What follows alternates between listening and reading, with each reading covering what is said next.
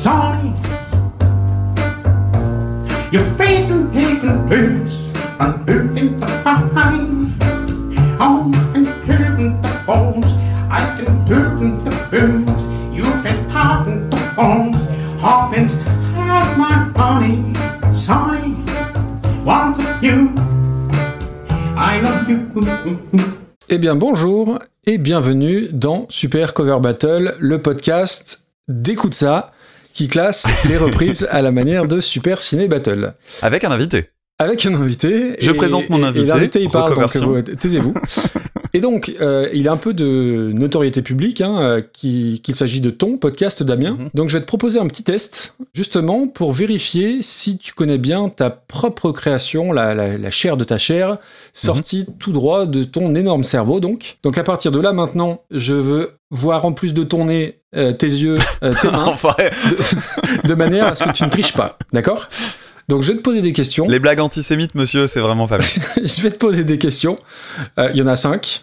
De la plus facile à la plus difficile. Ça te va? Oui, on va Alors. essayer. ouais. ça, ça va aller très vite. hein. Première question. Quels artistes apparaissent le plus dans notre classement? Que ce soit en, en original ou en reprise? Voilà. Dépêche Mode et The Cure. Alors, Dépêche Mode, tu as bon, puisqu'ils reviennent cinq fois. Et The Cure, non, ensuite tu as Bowie et Nirvana. Mais tu as dit Dépêche Mode, donc c'est bon. Question 2. Combien d'épisodes de Super Cover Battle y a-t-il dans le flux à ce jour? Alors, on est en train d'enregistrer le 33e, mais il y a le spécial Rumilly et il y a euh, le Super Cover Beatles, donc je dirais 34. 35, t'as oublié la FAQ. Ah oui, c'est vrai. Donc faux. Euh, question 3. en plus, ça fait vois, une petite révision pour tout le monde avant Podren.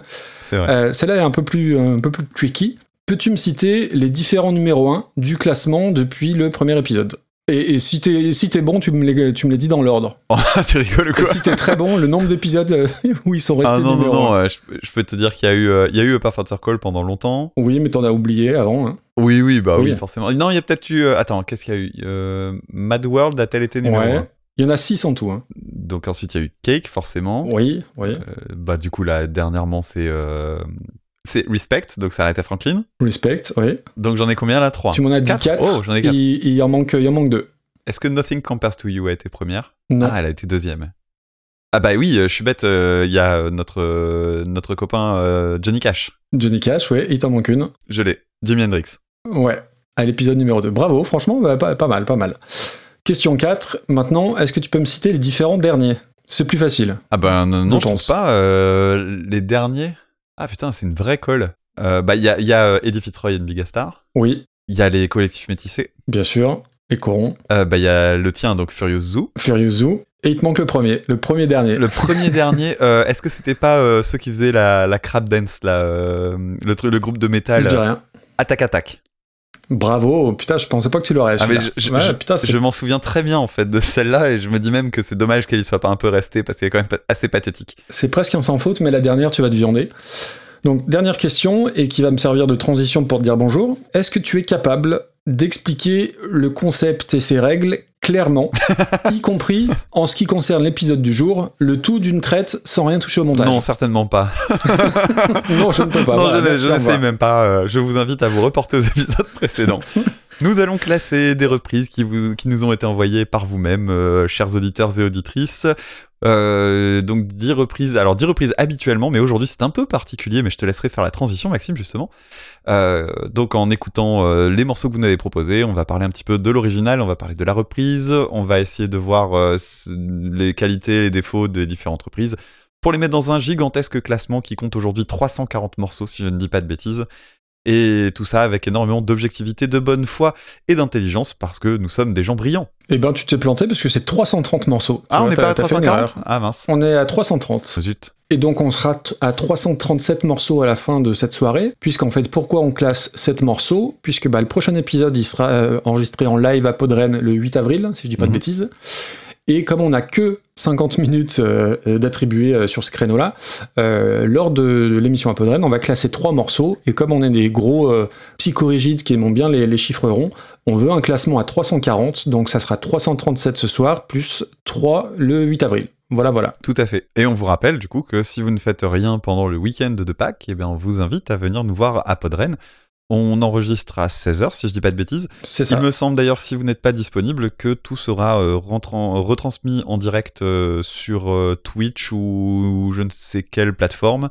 Donc euh, vous, on, vous, on vous communiquera tout ça, bien entendu, pour que vous puissiez profiter du moment avec nous. En tout cas, si vous souhaitez venir, je vous invite à vous enregistrer sur le site de Podren Oui. parce que euh, bah il y a la bouffe qui est gratuite, etc. Donc ça permet de préparer en euh, conséquence. Voilà, voilà. Et du coup, dans le dernier épisode, on avait annoncé les noms des neuf personnes euh, qui auraient un morceau traité dans cet épisode-là. Bah, vu qu'on est passé la, qu'on a passé la liste de 9 à 7 morceaux, il y a, il y a deux personnes qu'on a annoncées pour rien. Tout à fait. Donc ces deux personnes, on s'en excuse, mais vous aurez votre morceau dans le numéro post-podren. Euh, et donc ces deux personnes sont... J'en sais rien, j'ai pas ma liste. euh, je, je suis en train de regarder. hein. et ces deux personnes seront Inigo Webb et Camille Hélène. Ah, mais c'est des anciens en plus. C'est des anciens. Est-ce qu'on aussi, on va peut-être quand même rappeler, même si c'est un épisode un petit peu, un petit peu particulier, on va rappeler les 5 premiers, les 5 derniers. Tout à fait. Qu'est-ce que t'en penses Ouais. Tu fais le top 5 La cinquième meilleure reprise de notre classement, c'est Everybody's Got to Learn Sometimes, à l'origine par The Corgis en 1980, reprise en 2004 par Beck. En quatrième position, nous avons Imagine de John Lennon, reprise par Up After Circle. Ensuite, Hurt euh, par Johnny Cash, à l'origine de Nine Inch Nails. La seconde position est détenue par euh, I Will Survive, reprise par Cake, à l'origine de Gloria Gaynor. Et le numéro 1, qui est très très récent, puisque c'était dans le dernier épisode, il s'agit de Respect d'Aretha Franklin, reprise de Otis Redding. Et dans le bas du classement, à la 326e place, Santiano euh, du Gaufret repris par les affreux euh, bah, Santiano. 327, l'inénarrable Eddie Fitzroy qui reprenait Hotel California des Eagles. Halley Be Good de Patrick Topalov, mon dieu quelle horreur, en 328e place, qui reprenait Chuck Berry, enfin qui reprenait, qui massacrait Chuck Berry. Et l'avant-dernière place, toujours nos petits chouchous du collectif métissé qui reprenait Les Corons de Pierre Bachelet. Et enfin, les indétrônables derniers, les Furious Zoo avec Into the Groove, euh, reprise euh, haute en couleur de Madonna. Très bien. Donc dans cet épisode, euh, moi j'ai choisi un pins que tu vas essayer de deviner. Tout à fait. Tu enlèves ton casque Et ben moi je pense que Maxime va choisir euh, la chanson God Only Knows. Pour deux raisons, parce que bah d'abord parce que c'est un grand classique des Beach Boys et je pense qu'il aime bien les Beach Boys, et parce que euh, David Bowie qui fait une chanson pourrie, c'est toujours l'occasion d'en parler. Et donc ce soir, on va vous parler de Mireille Mathieu, On va parler de Petzouille, de recyclage de fringues de Robert Hue, et de Mireille Mathieu, parce qu'on va en parler deux fois. et du temps où j'avais quatre filles dans mon lit. Ah, J'ai aucune idée de tout ce que tu viens de me dire, mais c'est cool et on va, on va découvrir ça. Et on va commencer sans plus tarder en découvrant aujourd'hui euh, la chanson Waterloo Road de Jason Crest en- en 1969, euh, reprise sous le titre Les Champs-Élysées par Joe Dassin.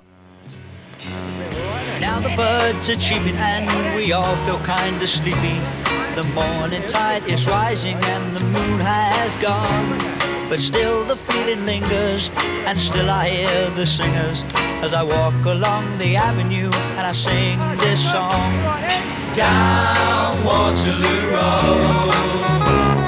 Down Waterloo Road. Friday night, Saturday, any night, any day. You'll find what you're looking for down Waterloo Road.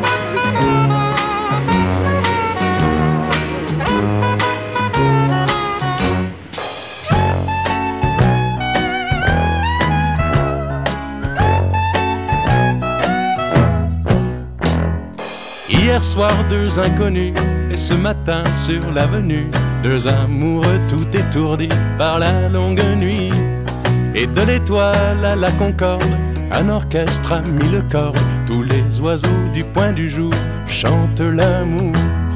Aux Champs-Élysées, aux Champs-Élysées, au soleil, sous la pluie, à midi ou à minuit, il y a tout ce que vous voulez aux Champs-Élysées. Eh bien, on va remercier Format A3. Alors oui, vous avez des pseudos bizarres. Format A3, merci. Qui nous a envoyé donc cette, euh, cette chanson. Alors, Waterloo Road est en en fait plutôt la version de Joe Dassin. On en a déjà parlé dans l'épisode 3, où je sais pas si tu te souviens, il était repris par NoFX Ouais. et qu'on avait très très mal classé, je crois. Mais du coup, on n'avait pas du tout abordé euh, la, version, la vraie version originale de Jason Crest, donc en 1969. Et donc, derrière ce, ce blast de héros d'un jeu de Heroic Fantasy sur Mega Drive, se cache un groupe anglais des années 60. Et c'est un groupe qui a jamais connu le succès. hein. Je suis allé voir la, la page Wikipédia. Alors en français, il n'y a pas de page Wikipédia. Et sur la page anglophone, il y a trois fois rien. Mm. Et ils ont euh, moins de 2000 auditeurs sur Spotify. Et je trouve que c'est quand même très injuste parce qu'ils sont indirectement à l'origine d'un des plus grands tubes de la variété française, hein, euh, Champs-Élysées. Et la chanson, bah, c'est la même que Joe Dassin, mais en original, c'est-à-dire euh, bah, en, en- en anglais. Alors il y a le, le- le thème des paroles change un petit peu parce qu'il y a l'aspect britannique euh, qui parle pas trop de filles, euh, à- contrairement à Joe Dassin. Ce qui est dommage, c'est de l'avoir enregistré sur la jetée de Southampton, hein, parce que le- au niveau du, au niveau du, du, du son de la prod, euh, même si c'est la même année que Joe Dassin, c'est pas foufou. Après, je trouve que c'est joliment désuet. La voix à gauche sur les couplets, euh, il y a plein, il y a du saxo. Alors c'est du saxo aussi sur la version de Joe Dassin, je crois, Ça Mais- ou du... Je crois que c'est de la clarinette, mais je suis pas très sûr. ou de la clarinette sur la version de Dassin. Je trouve que voilà, euh, tu retrouves tous les petits trucs qui vont bien de la, de la reprise, bah tu les retrouves déjà sur l'original, comme quoi bah, il a rien inventé, hein, Joe Dassin. Mais je crois, alors tu en parleras peut-être mieux que moi, que euh, la version originale, elle est fondée sur les, les accords du canon de Pachelbel. Il y a pas une histoire comme ça? Euh, je l'ai noté, mais c'est pas pour cette chanson-là. Ah bah si, moi je l'ai lu pour cette chanson-là. C'est vrai? Eh bah, Bah écoute, oui. euh, moi j'avais un truc sur la suite Ah. d'accord, mais pas ça. Ok. Euh, tu, la connaissais la version de Jason Crest? Euh, non, j'avais jamais entendu. Euh, je savais que ça, je savais que la chanson de Jodassin était pas une originale, euh, comme beaucoup de chansons de cette période-là, mais je savais pas que c'était Jason Crash. J'en avais jamais entendu parler. Ok. Ouais, moi, voilà, je, je, je crois que je ne la connaissais pas non plus, et, et vraiment j'ai trouvé ça joli. Voilà, c'est pas le truc que j'irais réécouter, mais c'est un tube quoi. Tu, tu sens déjà le, le- le truc, la mélodie, voilà. Après, voilà, je serais curieux de savoir ce que tu en as pensé. Bah écoute, moi je connaissais pas euh, du tout euh, Jason Quest, comme je le disais. Euh, j'ai regardé un petit peu ce qu'ils avaient fait d'autre. Il y a juste un album compile qui est sur Spotify.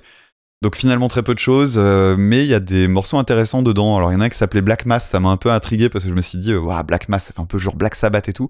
Et en fait c'est curieux parce que c'est un morceau, bon c'est psyché, hein, leur registre de musique. Et en fait celui-là c'est carrément un morceau enregistré à l'envers, ça se situe un peu entre Deep Purple et les Beatles. Il y a un morceau aussi qui s'appelle Turquoise euh, Tandem Cycle, désolé, je sais pas dire turquoise en anglais, euh, qui est un peu chelou. T'as un effet sur la batterie qui se décale en permanence, ça fait très faux, c'est assez bizarre. Et puis il y a quelques reprises sympas, il y en a une de Painted Black, il y en a une de Come Together, qui sont pas extraordinaires, mais qui sont pas ratées en tout cas. Alors cette chanson-là, par contre, Waterloo Road, elle semble extrêmement différente par rapport au reste de l'album. Ça fait vraiment très décalé.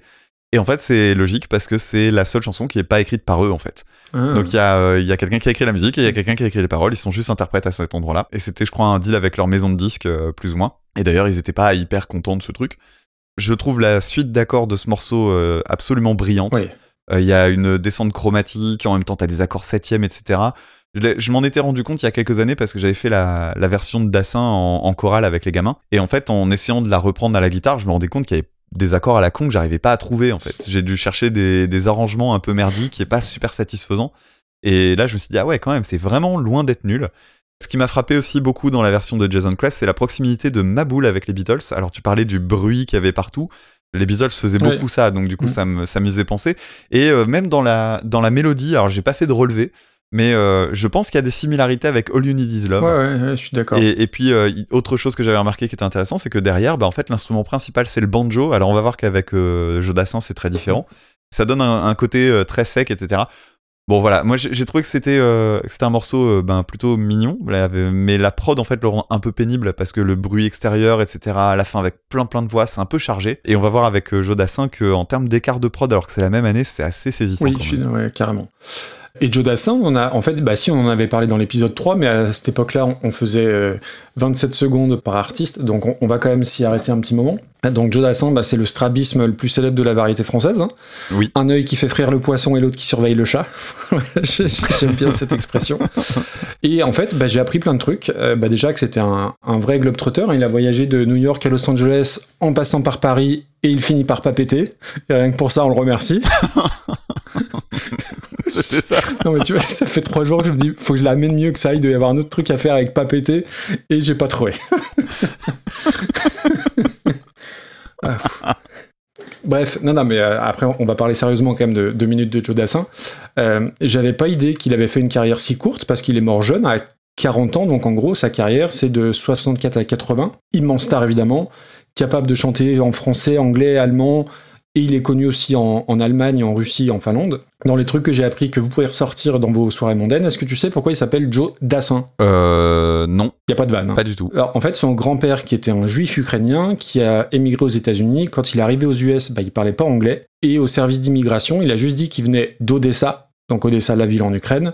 Et les services d'immigration l'ont enregistré, son, donc son grand-père, sous le nom de Dassin. Ils ont, Odessa, ils ont compris Dassin, d'où le nom de Joe Dassin, tout simplement. D'accord, donc pas de référence avec Tassin dans la 7ème compagnie. Euh, non, malheureusement. Des Euh, références culturelles, hein, ah euh, bah, on a la culture qu'on peut. Et en revanche, il a fréquenté l'école la plus chère du monde, dont on a déjà parlé, l'école Le Rosé en Suisse. Est-ce que tu te souviens Mhm. qui l'a fréquenté? Non, mais je me souviens qu'on en a parlé. Alors, les Strokes, enfin pas tous, mais euh, au, moins, euh, au moins un ou deux, et Nelson Montfort. Voilà. Il a fait une fac de médecine à Chicago, licence d'anthropologie, il a été romancier, il a écrit pour le New Yorker et figurant dans certains films, parce que son père était cinéaste, je crois. Premier succès, Les Dalton en 67, J'irai siffler là-haut sur la colline, bim, et là c'est vraiment l'explosion. Et après, il va collaborer beaucoup avec Pierre Delanoë, et il va collectionner les tubes, alors souvent des adaptations, hein, comme on, le voit ce soir. Petite traversée du désert au début des années 70, et la chanson du retour, c'est L'été indien, et j'ignorais qui est une adaptation de Toto Cutugno. Donc l'été indien, c'est aussi la musique de fond de la pub pour le fromage rouille. Alors je sais pas pourquoi, mais ça m'a marqué et je m'en suis souvenu. Donc voilà. Et euh, c'est lui qui a composé Big Bisou de Carlos. Donc c'est, je, ouais, je Oh. sors des références qui te parlent. hein. Oui, oui, oui, bien sûr. Et est-ce que tu connais le point commun entre Aerosmith et Joe Dassin? Euh, Steven Tyler n'est pas, n'a pas de strabisme. Oh Non, il a une grande bouche, mais il a pas de strabisme. Non, je ne sais pas. Eh ben figure-toi que leur plus gros succès n'est sur aucun de leurs albums. Ah bon Joe Dassin, c'est l'été indien, qui est pas sur un album si ce n'est des compiles. Et, j- et, et l'autre, c'est la chanson pour euh, Armageddon, non? Exactement. Dont j'ai oublié le nom. I don't want to miss a thing, voilà. Et euh, donc voilà, bon, moi Joe Dassin, je connaissais les, les gros tubes, mais voilà, tous ces trucs-là, les- les- j'ai l'impression qu'il a eu mille vies alors que Bichette, il est mort à, il est mort à 40 ans. Donc voilà, moi, euh, Joe Dassin, ça évoque euh, vraiment les années 70, les Mariti Gilbert Carpentier, tous ces trucs-là. Et je dis pas que j'aime bien, je dis pas que j'aime pas, je- j'ai pas trop d'avis sur lui. En revanche, la chanson, euh, 500 000 ventes, c'est un truc de, c'est un truc de fou. Ouais, c'est énorme. Utilisé par l'ambassade de France au Japon pour promouvoir le, le pays, c'est quand même pas rien. J'ai pas grand chose à dire sur la, la chanson dans le sens où c'est pareil que la VO mais mieux produit et en français. Donc avec la notion de bah, qu'il a vu une nana et, et, et le, le côté Angleterre très prude, bah, ils l'ont pas mis dans, dans, dans leurs paroles. Je trouve qu'il a une voix qui est quand même super agréable et sur- surtout la vraie qualité du, du morceau. Je trouve que c'est une chanson, alors un côté naïf, un peu euh, Benny Oui Oui, mais qui donne la pêche. Mhm. Euh, c'est, on peut pas être méchant avec cette chanson, je trouve. J'ai pris plaisir à la, même si je, je la connaissais, j'ai pris plaisir à, l'écouter, la réécouter, et voilà, ça, ça donne le sourire, quoi. Tout à fait. Ben écoute, euh, ce qu'il y a, ce a- j'avais noté aussi euh, Pierre Delanoë. Hein, Pierre Delanoë, on en avait déjà parlé, je crois. Il a aussi écrit hein, L'été indien. Il est derrière Stooball de notre cher Ah, euh, Hugo, Hugo Frey, qui va très bien. Je l'ai eu au téléphone. C'est vrai. Euh, et la balade des gens heureux. Alors, c'est, Putain, il fait par- aussi. Il fait partie, ouais, il fait partie des paroliers importants euh, en France et il est notamment connu pour euh, sa collaboration euh, avec un, un grand chanteur français, puisqu'il est le, il est le poète derrière ces phrases euh, J'accuse les hommes de croire des hypocrites, moitié pédés, moitié hermaphrodites. Et euh, autrefois à Colombéchard, j'avais plein de serviteurs noirs et quatre filles dans mon lit, autant béni des colonies. Ah, Michel. C'est euh, c'est le co-auteur de Michel Sardou, bien sûr. Bon, et du coup, comme quoi, il a su écrire quand même des trucs un peu mieux. Euh, les Champs-Élysées, en l'occurrence. D'ailleurs, j'aime bien, moi, les paroles des Champs-Élysées parce que je trouve qu'il y a un côté euh, amoureux, mais euh, tu sais, euh, assez sage, en fait. C'est Oui. mignon comme histoire, ce que ça raconte, j'aime bien. C'est peut-être mon côté, mon, mon côté coincé qui, qui fait que c'est bien, ça me convient. donc oui, la, la chanson, quand tu vas sur Spotify, c'est 73 millions d'écoutes. Et en fait, c'est vrai que c'est une chanson qui a aussi le mérite d'être connue à l'étranger. Alors ça fait un peu Paris de carte postale. Et c'est vrai que c'est- ces fameuses Carrément. images d'Épinal, les étrangers qui connaissent les chanteurs des années 60, euh, pourquoi pas? Dès le début, moi, j'ai une chanson que j'aime vraiment beaucoup, en fait. La, la voix de Dassin, déjà, dès qu'il commence à chanter, il y a, il y a une voix de velours, mais Mm. qui est superbe. La prod est effectivement plus riche, il y a beaucoup plus de basses, c'est beaucoup plus rond, et c'est fou de se dire que c'est sorti la même année. C'est ce que Alors, j'allais te euh, dire, j'avais l'impression qu'il y a 10 ans d'écart, en fait. Bah oui, et je m'en suis rendu compte, c'est quand, tu l'as- quand on les a introduits tout à l'heure, les morceaux, que c'était la même année, parce que sans ça, moi, j'étais vraiment passé à côté, je m'étais dit qu'il y avait 10 ans. Et puis, euh, il y a un truc dans sa façon de chanter, on avait déjà parlé de ça, je crois que c'est quand on avait parlé, on avait dû parler une fois de Bourville, je crois, où on parlait de- du fait de chanter euh, en, en ayant le sourire, on l'entend, il y a même un moment où il, il rit un petit peu en disant quelque chose. Ça pourrait avoir l'air bête, mais en fait non, ça marche bien parce que c'est cohérent avec ce que ça raconte. Et voilà, moi je trouve qu'il y a un charme qui est vraiment largement supérieur à Ah l'original. oui, oui, on est d'accord. Peut-être aussi parce que la proximité culturelle est différente, mais bon, euh, il y en a une qui a marché, pas l'autre hein, Mm. aussi, donc, euh, donc j'imagine que l'autre réussit pas ça non plus. Et puis, euh, bah voilà, l'adaptation des paroles, ouais, elle est chouette. euh, donc le, le pari de carte postale, certes, mais, mais c'est que ça reste quand même très mignon. Donc oui, c'est une chanson que j'aime bien. Après, est-ce que c'est une chanson qu'on peut vraiment euh, classer très haut? J'en sais rien, parce que c'est un peu un copier-coller quand même. Oui, oui, mais alors c'est pour moi c'est plutôt milieu haut quoi. Oui, c'est ça. Je pense que les copier-coller peuvent pas être dans un top tier, quoi. Mais Donc euh, ouais, si on prend le milieu, c'est 115. People are strange. ah, je trouve que People Are Strange est plus original, mais D'ailleurs, on s'est Elle est planté. basse, là. hein. On s'est planté. C'est les Doors qui, a- qui apparaissent en groupe reprenant et, et Stina euh, Stimorol euh, dans le tableau. Ouais, je m'en souviens de cette euh, cette chanson. ouais. Avec, euh, moi je m'en souviens parce que l'autre fois j'ai regardé le classement, je me suis souvenu d'une vanne que t'avais faite. Euh, oui, il y a les huissiers qui sont passés, parce qu'il y, avait une résonance énorme. ouais, me fait toujours autant. C'est bête. Ok, euh, donc écoute, on va discuter à partir de là. Euh, tu trouves que People Are Strange c'est mieux? Euh, Je l'entends. Écoute, je trouve que euh, aux alentours de Stand By Me par Florence and the Machines, je trouve qu'on est pas mal par, dans ce coin-là. On est 134. Ah, je l'aurais mise au-dessus, moi, tu vois. Au-dessus, Je l'aurais mise au-dessus de Get Lucky, moi. ok, donc 128. Ouais, écoute, ça me va. Hein, y a des... On va pas se battre là-dessus. hein. Mais c'est une bonne chanson. Oui, oui, c'est une bonne chanson. Et puis voilà, une place à 128ème, je doute que ça suscite le débat. Autant il y a eu débat sur Tankal, Mecha 2000 et, et Dread Zeppelin la dernière fois, autant là, bon. Mais en fait, je pense que ça pourrait être. euh, ça- ce qui pourrait faire discussion, c'est un peu. euh, bah, c'est une très bonne chanson, etc. Mais est-ce que c'est une bonne reprise? Ben, mais Comme on en faisait euh, à la chaîne à cette période-là. C'est ça. Et on va continuer maintenant avec une chanson qui s'appelle Itsumo Nando Demo, aussi connue sous le titre Spirited Away, qui vient d'un film, on va en parler dans une minute, reprise par Pomme en 2023. さよならの時の静かな胸。ゼロになる体が耳を澄ませる。生きている不思議死んでゆく不思議。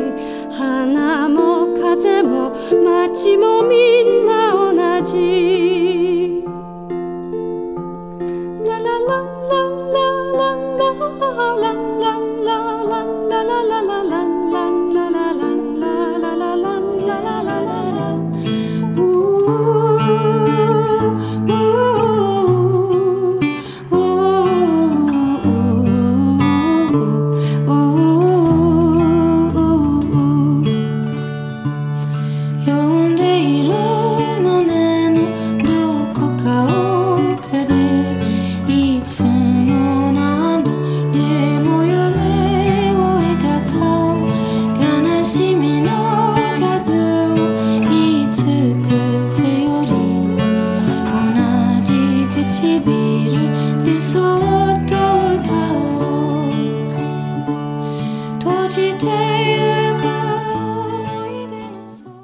Itsumo Nando, c'est donc une chanson connue parce qu'elle est à l'origine le générique final du film Le Voyage de Chihiro, hein, qui est donc euh, un des films les plus connus des studios Ghibli, donc euh, les films de Hayao Miyazaki.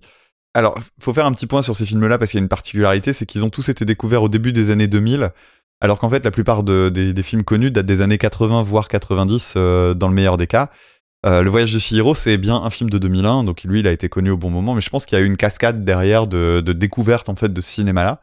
Le voyage de Chihiro étant parmi euh, les ceux qui sont connus pour être les meilleurs euh, des Miyazaki, avec euh, Princesse Mononoke, mon voisin Totoro qui revient beaucoup aussi. Moi, c'est un Mhm. film que j'ai aimé pendant très très longtemps, que je trouve vraiment assez génial, mais Mais? mais euh, je l'ai montré plusieurs fois aux gamins en classe et en fait j'en ai marre de le voir. ah oui, bah, ça, le film il est pour. Non, non, le film, le film est vraiment super et il a des super qualités, hein, notamment auprès des gamins. Je trouve qu'il y a des, des choses sur le rythme qui font que les enfants sont captivés, même quand t'as des, des. bah, moi, je le présente à des classes où ils sont 24 ou 25 en fin d'année.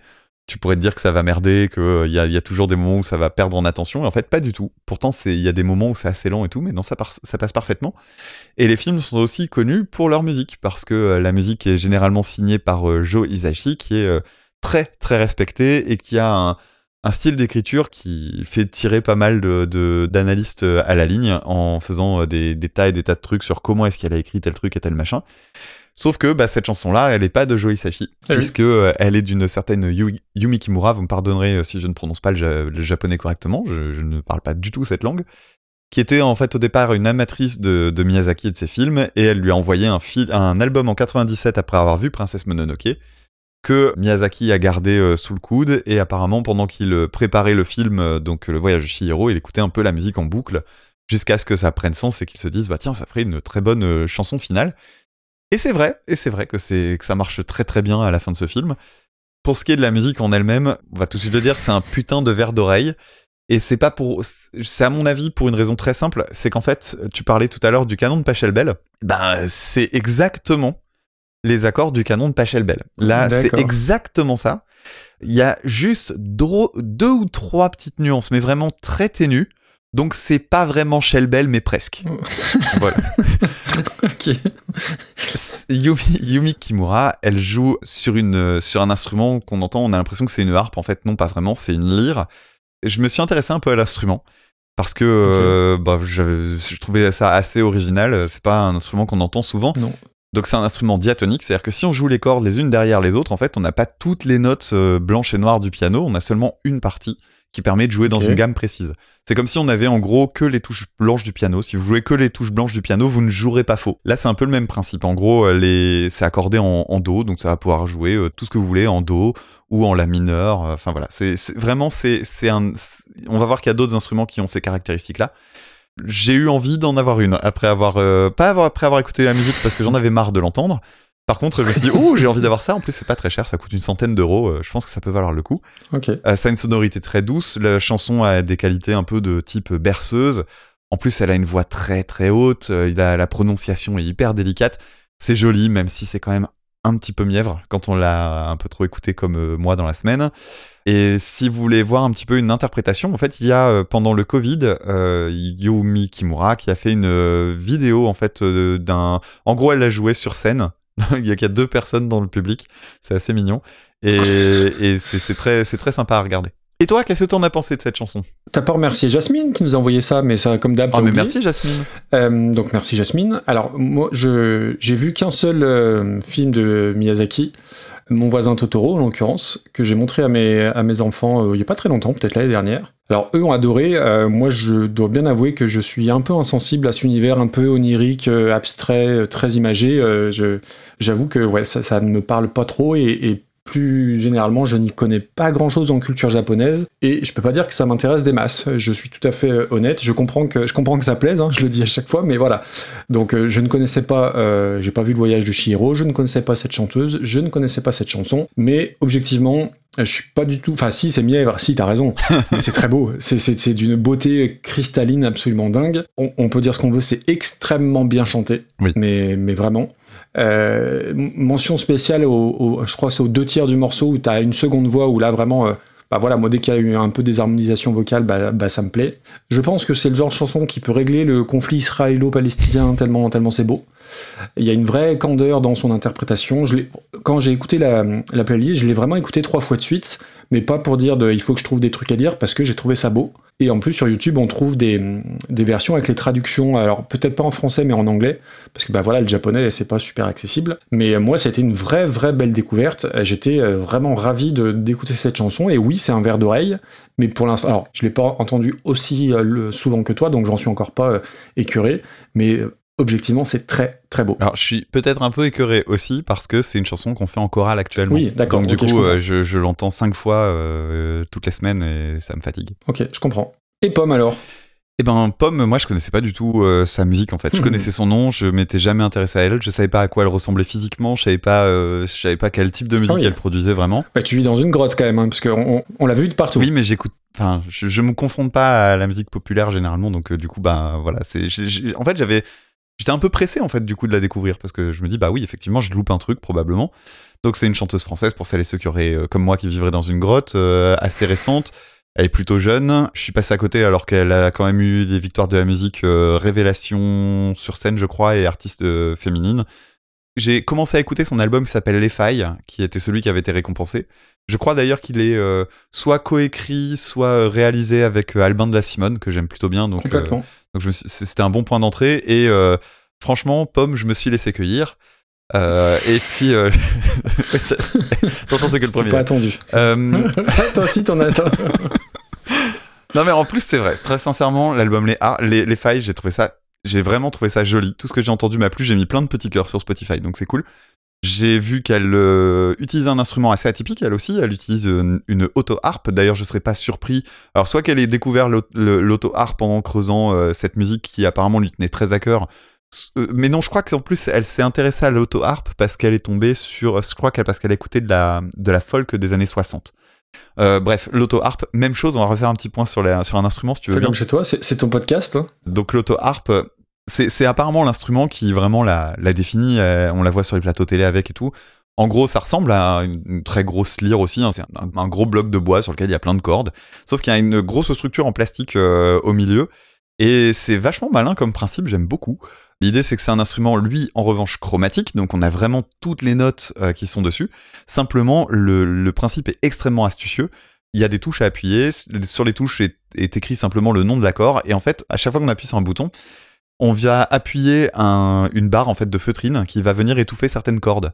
Donc en gros, tu joues, tu grattes tout, c'est les cordes qui ne sont pas dans ton accord seront mutées et puis tu entends juste l'accord jouer parfaitement, il n'y a pas possibilité de faire de fausses notes. D'ailleurs, ça m'a rappelé un truc, c'est je sais pas si tu connais euh, Igu Desman Enju, ça te dit rien? Non. ce sont Non, des, c'est des humoristes, des musiciens et humoristes qui font, euh, bah, qui font des sketchs assez sympas. Il y en a un notamment très rigolo où il joue du Rachmaninoff et c'est un, c'est un pianiste qui montre qu'il a des toutes petites mains. Sauf que Rachmaninoff, il a comme particularité d'avoir des doigts gigantesques. Donc du coup, il Mm. dit qu'il peut pas jouer du Rachmaninoff correctement. Donc il joue tout ce qui est mélodique très très bien. Et puis derrière, il y a un type qui est avec des gros blocs de bois euh, sur lesquels tu vois pas trop ce qu'il y a. Et au bout d'un moment, le mec lève les bras et l'autre lui donne en fait des, les, les tiges de bois et il vient les poser sur le piano et en fait elles sont crantées de manière à ce que ça fasse les accords de manière mais qui prennent trop de place en fait sur le sur le piano. C'est assez génial et en fait c'est exactement ce principe là mais appliqué à cet instrument là. Donc voilà, ça s'appelle l'auto-harpe et j'en veux une. Ok. Dis donc, ça, ça fait une soirée qui coûte cher Ça coûte, euh, ça coûte 600 balles, c'est un, un peu plus cher, mais euh, je, je- un jour je, je me choperai une auto-harpe, euh, ça peut être rigolo. Alors euh, la reprise en elle-même, elle est assez identique en fait, si ce n'est que l'instrument de base, ben, contrairement à ce qu'on aurait pu imaginer, elle n'utilise pas trop son auto-harpe. Je crois qu'on l'entend à la fin, Mm. Mais euh, elle la joue à la guitare. D'ailleurs, c'est elle qui la joue, je crois, puisque j'ai vu des vidéos où elle la chante sur scène, euh, jouer à la guitare. Elle a aussi fait des vidéos pendant le confinement où elle le jouait euh, en live. D'ailleurs, elle a l'air très très sympathique. J'ai- bien aimé ce qu'elle disait avant ses chansons et tout ça, c'était cool. Elle chante très bien. Alors apparemment, les commentaires euh, en dessous des vidéos disent qu'elle a un excellent accent japonais. Je sais pas si elle le fait entièrement en phonétique, si elle connaît bien la langue, j'en ai aucune idée. Même chose, elle met les harmonisations à la fin. Il y a une, une deuxième voix qui, je trouve, amplifie le côté quasi religieux du thème. C'est marrant parce que je disais Oui. pas trop attention dans la version d'origine et je trouvais que là, par contre, ça se ressentait très fort. Et il y a cette fameuse auto-harpe dans le fond. Il y a des notes très aiguës derrière, mais qui sont vraiment planquées dans le mix. Et je trouve que c'est ça qui rend le, la, la reprise intéressante, c'est que il y a un petit sens du détail qui est vraiment pas dégueulasse. Alors c'est un hommage sincère de sa part parce que c'est son dessin animé Ah favori. oui, oui. Je trouve que là où ça peut être intéressant, c'est que ça peut permettre de faire connaître aux plus jeunes, parce que je pense qu'elle est écoutée par des gens plus jeunes que nous en général, hein, Oui, oui. à la fois la chanson, le dessin animé. Le choix de la reprise est original en ça, parce que euh, je pense qu'il n'y a pas 50 000 reprises de, de cette chanson-là par des artistes pop, en fait. Sur Internet, il y en a des centaines, évidemment, mais par des artistes reconnus, moins. Est-ce que c'est une reprise originale? Ben, moi, je dirais que non, quand Non. même. Euh, on parlera du classement après. Alors après, c'est drôle parce que je te charriais sur le, le fait que tu vivais dans une grotte de jamais avoir vu Pomme. Moi, je l'ai déjà vu plein de fois euh, sur Internet, mais je n'avais jamais... Si j'avais entendu une seule chanson de sa part, une reprise, elle a, pris, elle a repris l'an dernier, comme euh, 12 000 personnes, euh, Running Up That Oui. Hill de Kate Bush. Et autant je l'avais vu en interview, etc., mais c'était la première fois que j'entendais sa voix, sa voix chanter. Est-ce que tu connais son surnom? Pas du tout. Bah, C'est la Fiona Apple française. Ah, bravo. Voilà. Pro- promis, alors j'avais dit que ce serait le seul jeu de mots euh, sur pomme que je ferais, mais il y, en- il y en a peut-être un autre. Euh, elle est lyonnaise. Ouais. Elle est de Dessines-Charpieu. Alors Dessines, c'est là où il y a le stade de l'OL, euh, pour la petite histoire. Mais elle grandit à Caluire et Cuire. Alors Cuire, c'est un quartier de la ville. Et une pomme à cuire, bah ça fait une compote. hein. magnifique, magnifique. Non, mais tout est repris, tout, tous tes jeux de mots, moi je les prends en pleine poire. Ah là là, c'est bon. Hein. on, on- répète pour Podren, tu vois. Non, mais quand tu l'as écrite, de toute façon, c'est pas compliqué. Quand t'as vu que, quand t'as vu qu'on allait euh, parler d'elle, tu t'es dit, euh, celle-là, c'est pour ma pomme. c'est pour c'est ça. Non, non, mais je dis il y a un truc à faire. Alors j'ai cherché Fiona Apple, je trouve ça, je trouve ça mignon. Bref. Ouais, c'est bien. Moi, je- Euh, moi, c'est lourd. ouais, c'est vrai. Mais oui, oui, donc pour de vrai, elle est, elle est vraiment lyonnaise. Hein. C'était pas juste pour la, juste pour la vanne. Euh, je crois qu'elle a. Après, c'est dans le Dauphiné, hein, on peut dire que c'est une pomme dauphine.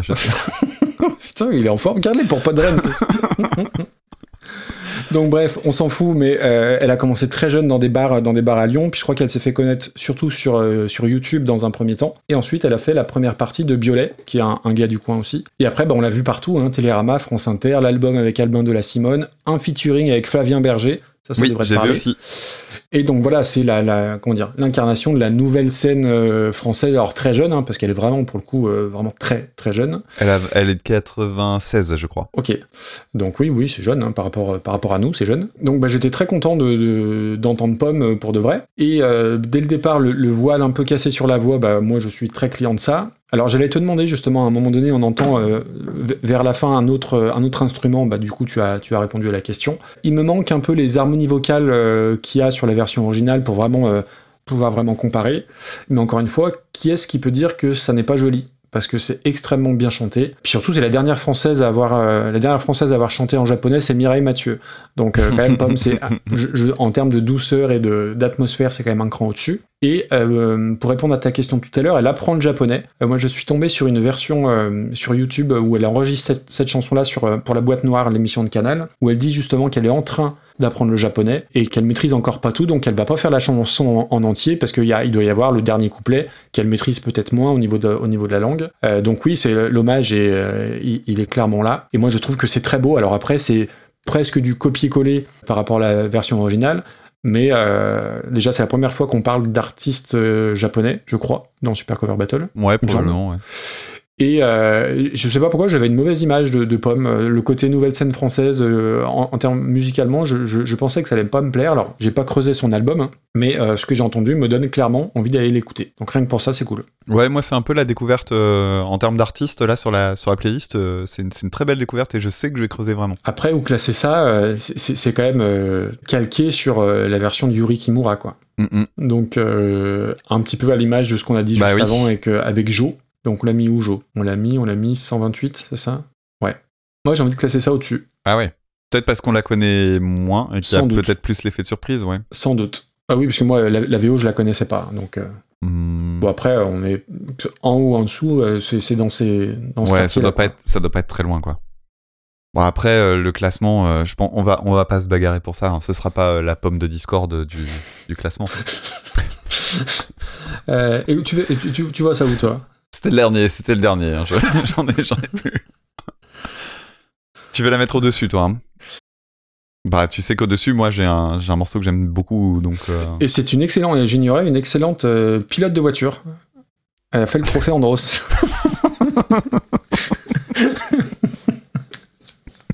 c'est n'importe quoi. Allez, classons ça, qu'on passe là, qu'on passe à autre chose. Euh, T'es en train de chercher une chanson ou, ah, pour faire un jeu de mots avec hein Genre pas Strawberry Fields Forever ou un truc. euh. Écoute-moi là où tu veux, je suis pas, difficile. Enfin, où tu veux, euh, entendons-nous bien. Dans- entre la 100 et 150, quoi. Jodassin il fait chier là. Ah, il fait chier, on vient de le classer. Oui, mais je trouve euh, Jodassin apporte un peu plus, mais en même temps. Euh, en même Eh temps, ben, Jodassin, regarde. tu vois, il a pas écrit un copec dans sa chanson, tu vois. euh, c'est un truc qu'on lui a filé, il a dit ouais, allez, vas-y, je la chante, quoi. Pomme, il y a un truc un petit peu plus. Oui, oui, je comprends ce Tu que vois, il y tu a une dire. motivation que je trouve différente et que je trouve peut-être un peu meilleure. Eh ben on la motu alors. Eh ben mais là, mais ça, regarde. Est-ce que tu te souviens de I'm Not in Love de Kelsey Lou? Ah oui, je m'en souviens même assez bien. Ah oui, moi je m'en souviens pas. Bah écoute, de façon très pratique, ça peut pas être au-dessus de euh, My Body's a... Ah si, ça peut être au-dessus de My Body's a Cage. non, non, ça peut pas. Objectivement, ça peut pas. My Body's a Cage, ça a rapporté non, tellement non, de choses non, que non, voilà. non, non. Ça peut pas aller au-dessus de 4 Power. Par contre, ça peut aller au-dessus de Ice Gear. Moi, non, non, non, non. Asgear c'était très bien. Par contre, ça peut aller au-dessus de Ghost, euh, It's a Sin. Eh bah ça va juste en dessous de Ghost. Merci Maxime pour cette excellente Allez, idée. si tu veux, vas-y, Tout vas-y. ça pour ça. hein, euh, c'est- C'était 124e c'est un peu le premier truc qu'on avait dit au début, enfin que j'avais dit au début. ça, ça. bien. Hop.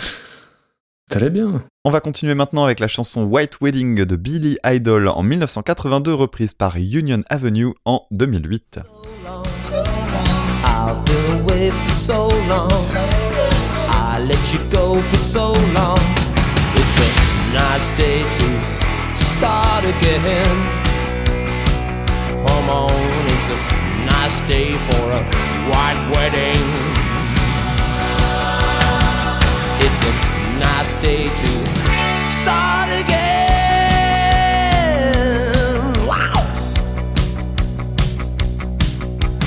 nothing fair in this world.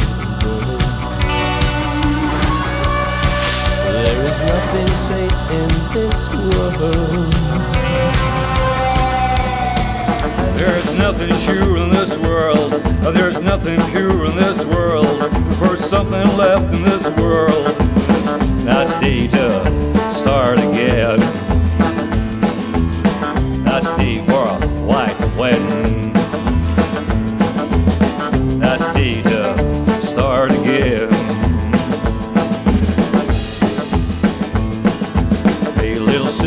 What have you done? Hey, little sister, you're the only one. Hey, little sister, shotgun.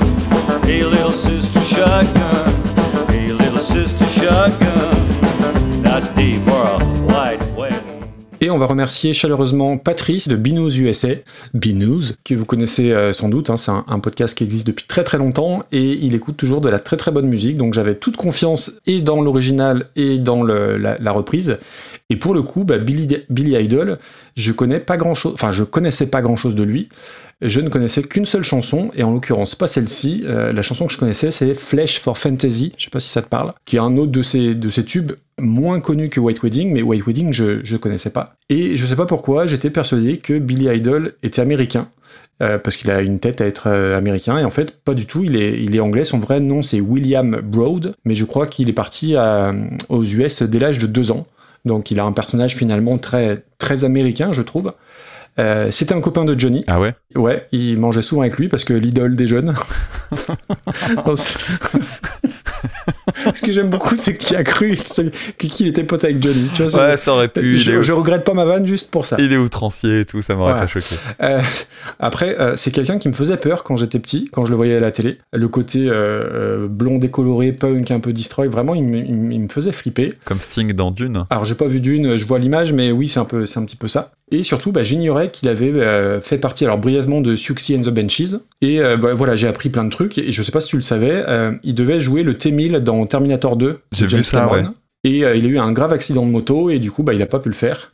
Et tiens, j'y pense maintenant, c'est l'occasion de faire un coucou à Fabrice, qui est un auditeur de Super Cover Battle et qui nous a écouté beaucoup pendant sa convalescence d'accident de moto. Donc on lui fait, euh, on lui fait un petit bisou. Coucou, bisous. Et, euh, et ben, euh, ouais, toi Billy Idol, tu connaissais? Euh, ben en fait je connaissais surtout de réputation parce que c'est un mec qui est connu pour pour les excès en fait. Donc même si euh, je connaissais son nom, sa réputation, je me suis rendu compte que je connaissais des chansons de lui. D'accord. Euh, je connaissais pas celle dont tu parlais, par contre je connaissais euh, vraiment bien Rebel Yell qui défonce. C'est une chanson que j'aime vraiment Ah vraiment ok. beaucoup. Et Dancing with Myself que tu connais forcément parce qu'elle était dans des pubs etc. Dancing with Myself dont je pensais que c'était euh, une chanson d'un des Ramones en fait parce que la, la voix elle ressemble un peu à ça. Donc voilà c'est c'est un morceau qui est toujours assez cool. Et White Wedding je la connaissais. Ok. Alors écoute, moi je, vraiment je l'ai, je, l'ai, je l'ai découverte et quand je l'ai lancé le truc, déjà je me dis putain, elle a 8 minutes, chanson de 8 minutes, ok. Première écoute, je me suis dit, ah en fait, euh, ça fait pas 1982, j'ai l'impression que ça a plutôt bien vieilli. Et en fait, je pense que j'avais mal écouté. Parce que effectivement, dès la, dès la deuxième écoute, entre le pont avec les espèces de bulles, les bruits de vaisseau spatial, les, les effets sur les voix, c'est, c'est franchement ridicule. Et euh, troisième écoute, j'ai entendu que les défauts. Euh, les percus relous, euh, la batterie qui fait ploc-ploc, euh, la réverb sur la, voix, sur la voix, pardon. Et surtout, mais alors je pense qu'il était déjà en plein excès dès 1982, mais la manière dans la façon de chanter, c'est assez dingue. Et surtout, c'est très long. Enfin, ouais, c'est très long. Tu vois, je trouve même pas le mot tellement tellement c'est long. C'est vraiment le son des années 80 que j'aime pas. Euh, Les années 80, je trouve qu'en termes de, rock, c'est une décennie qui est quand même relativement pauvre. Et dans les trucs qui ont marché, bah c'est ça, tu vois. Il y a un côté, je trouve, euh, BO du film Running Man, et je trouve qu'il aurait, dû, pu être un méchant de, Running Man d'ailleurs. C'est beaucoup trop long, et je, t'avoue ne pas comprendre l'aspect euh, culte de la chanson, parce que c'est, elle a je ne sais pas combien de, millions d'écoutes sur Spotify. Et 8 minutes en plus pour finir sur un fade-out euh, tout moisi, vraiment, j'ai vraiment j'ai pas compris. Bah en fait, la, la chanson, elle a été faite aussi en version raccourcie. Elle est vraiment clairement coupée en deux. À partir du moment où ça devient chiant, c'est la partie 2. Et la version, moi, en fait, j'ai écouté aussi la version de 8 minutes et au bout d'un moment, j'en ai eu marre. Ah oui, j'ai comparé putain. par rapport à la reprise, j'ai vu qu'elle faisait, euh, qu'il y avait une version de 4 minutes. Et je me suis rendu compte que c'est juste qu'il fallait écouter le radio edit en fait, qui, qui s'arrête à un moment, qui fait un fade out euh, à partir du milieu de la chanson, euh, avant le pont chiant quoi. Et, mais par contre, moi je l'aime bien cette chanson là. Je trouve qu'il y a un, un truc en. Ouais, je trouve qu'en termes de, de prod et d'écriture, il y a un mélange entre l'ambiance que tu pourrais trouver chez Blondie et ce que Ouais. t'as chez Alice Cooper en fait. Il y a un peu les deux en même temps et je, je trouve que ça marche pas mal. Alors oui, il y a tous les stigmates du hard FM. Euh, mais je trouve que ça marche Ah, je suis vraiment pas client de ça. Et je l'ai écouté 4-5 fois euh, entièrement à chaque fois pour essayer de, de trouver un truc et ouais, ça s'est pas bonifié. hein. Ouais, ouais, bah je comprends bien. Alors après, moi j'ai regardé le clip aussi. Euh, par contre, visuellement, ça, euh, le- les années 80, les clips des années 80, je te jure, franchement, mais là j'ai. Ah, faudrait que j'aille Ah, voir. ouais, ouais, mais non, mais vas-y maintenant pendant qu'on, pendant que je discute, il y a pas de souci, tu vas adorer parce que euh, c'est, c'est assez inoubliable. Donc c'était vraiment une icône hein, dans les années 80 et en gros, sa grosse, le gros de sa carrière c'est 82 jusqu'à 90. Et après, il a eu une grosse traversée du désert, notamment suite à 93, il a sorti un album qui euh, s'appelait Cyberpunk ou un truc comme ça, et qui était un peu avec des éléments euh, techno, électro et tout, et ça s'est croûté, alors qu'en fait, il y a des critiques qui trouvaient ça plutôt novateur, et apparemment, aujourd'hui, c'est revu un peu à la hausse. Mais il s'est, il s'est croûté, il a fait, euh, il est tombé dans la drogue, il a eu son accident Oui, de moto, mm. etc. Enfin vraiment. Et j'ai regardé des interviews de lui, putain, mais il a l'air insupportable. C'est une tête à claque, mais de première. Ah, ça a vraiment l'air. Tu disais, ça il avait l'air très américain, et c'est surtout l'air d'une grosse tête de con. Et, et donc ouais, je reviens sur le, le clip dont je te parlais. euh, Si, si je, tu- je- je suis en train de le regarder. oui, voilà, j'allais dire si tu trouves que November Rain c'est kitsch. Oh la vache. Celui-là est tellement des milliards de kilomètres au-dessus euh, en termes de kitschitude. Ah oui, il y a de la moto et du cuir et. Moto, cuir euh, permanente, maquillage ridicule. Alors tu, il y a aussi une scène de mariage parce que ça s'appelle White Wedding où euh, t'as quand même la foule qui est autour de, de- de- des mariés qui fait des saluts nazis. Des, des gros plans sur des culs, euh, c'est- vraiment ouais c'est kitsch les années 80 dans tout ce qu'elles ont de pire quoi. Ah vache, dis donc. Oh. Pas mal hein. Après, je comprends que le personnage est, est marqué, entre guillemets, parce que voilà, il y a le côté un peu euh, sulfureux, on, on- on peut dire ça comme ça. Puis les années 80, bah voilà, c'était un peu de la débauche à, à tout point de vue. Oh là là, oui, le clip, ça, ça a ramassé. hein. Il est revenu euh, fin des années 2010. Il est il a fait notamment une apparition au Hellfest en 2015. Oui, j'ai lu ça. ouais. C'est cool parce que les, les- les gens connaissent quelques chansons, euh, notamment Rebel Girl. euh, les, les gens la chantent avec lui, c'est plutôt sympa. Bah, faudrait que j'écoute parce que euh, le nom me parle, mais. Ah, dis donc, c'est kitsch. C'est November Rain, 10 ans avant, en fait. Ouais, c'est ça. Ouais. C'est, même un peu pire hein, quand même. C'est un mélange entre le clip de November Rain et celui de euh, Total Eclipse of the Heart. Ouh là là, c'est bon, ça aussi. Bonnie Tyler. Eh ben. J'adore cette chanson. Ah oui, oui, oui. bah, Il y, a des- il y aurait plein de choses à dire sur Bonnie Tyler, pour le coup. Oui. Euh, et donc Union Avenue, donc c'est le groupe qui, reprend cette chanson-là. Alors sur le papier, euh, ça m'avait tout l'air d'être un groupe de country bluegrass louisianais et on n'est pas si loin de la réalité. Alors petit groupe, hein, 2500 auditeurs sur Spotify. Alors on, le répète, hein, c'est pas la parole d'évangile Spotify, mais ça permet un petit peu de, de fixer la notoriété d'un artiste ou d'un groupe. Et ils ont repris beaucoup de chansons euh, pop, enfin très connues du grand public, Ace of Spades, Bang Bang, I Shot the Sheriff. Et donc c'est un groupe de, de, alors, de rockabilly, on n'a pas eu tant que ça des groupes de rockabilly, si ce n'est aujourd'hui avec donc White Wedding, puisque c'est par définition du rockabilly, hein, Billy Idol en, en- en- en l'occurrence. Putain, j'avais même pas vu passer. c'est vrai, je, je l'aime bien, je l'aime bien. Ouais, elle est chouette. elle est Euh, première bonne idée, bah, ils font pas 8 minutes, hein, ils font 3 minutes 37, donc c'est plus tight, c'est vachement plus serré et c'est vachement mieux. Et globalement, la voix, euh, bah, c'est entre Johnny Cash et Dick Rivers. Alors, Carrément. heureusement plus Johnny Cash que, que Dick Rivers. Construction euh, blues country classique, mais je trouve que le riff de guitare principale ressort par rapport à la version de Billy Idol.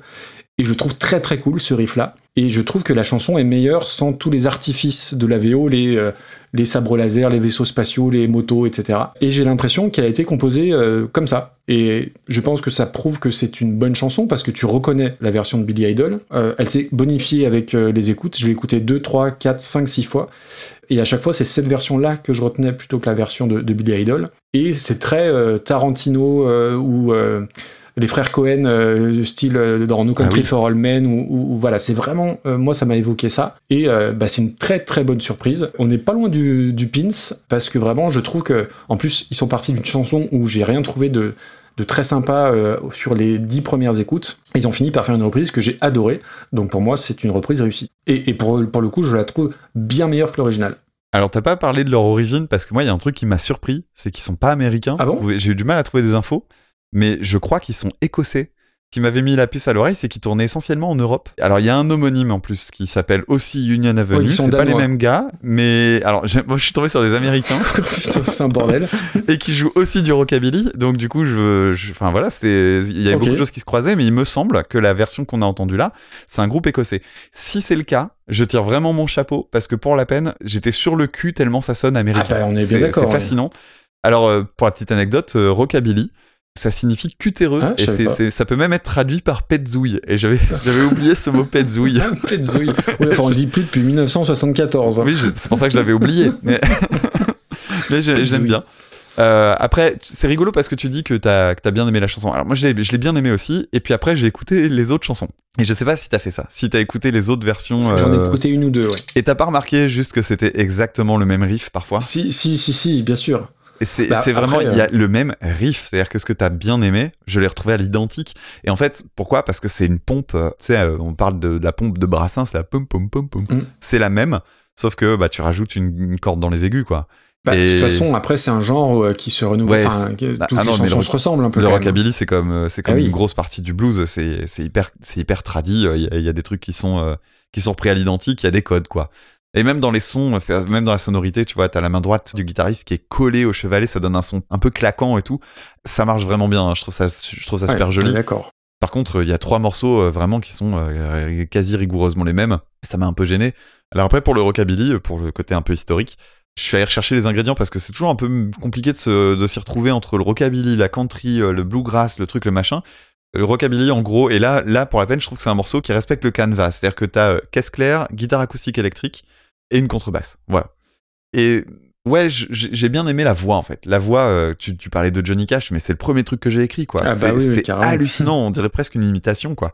Je trouve aussi qu'on reconnaît l'original. Le problème c'est que bah, on, à la fois on la reconnaît et en même temps bah, j'ai l'impression que je pourrais calquer euh, n'importe quelle parole dessus, ça marchera aussi. Ouais, c'est fort, fort possible. Et sur 3 minutes 30, bah, c'est 3 minutes 30 de la même chose, quoi. C'est que t'écoutes les, 40 pre- les 45 premières secondes et tu les dupliques.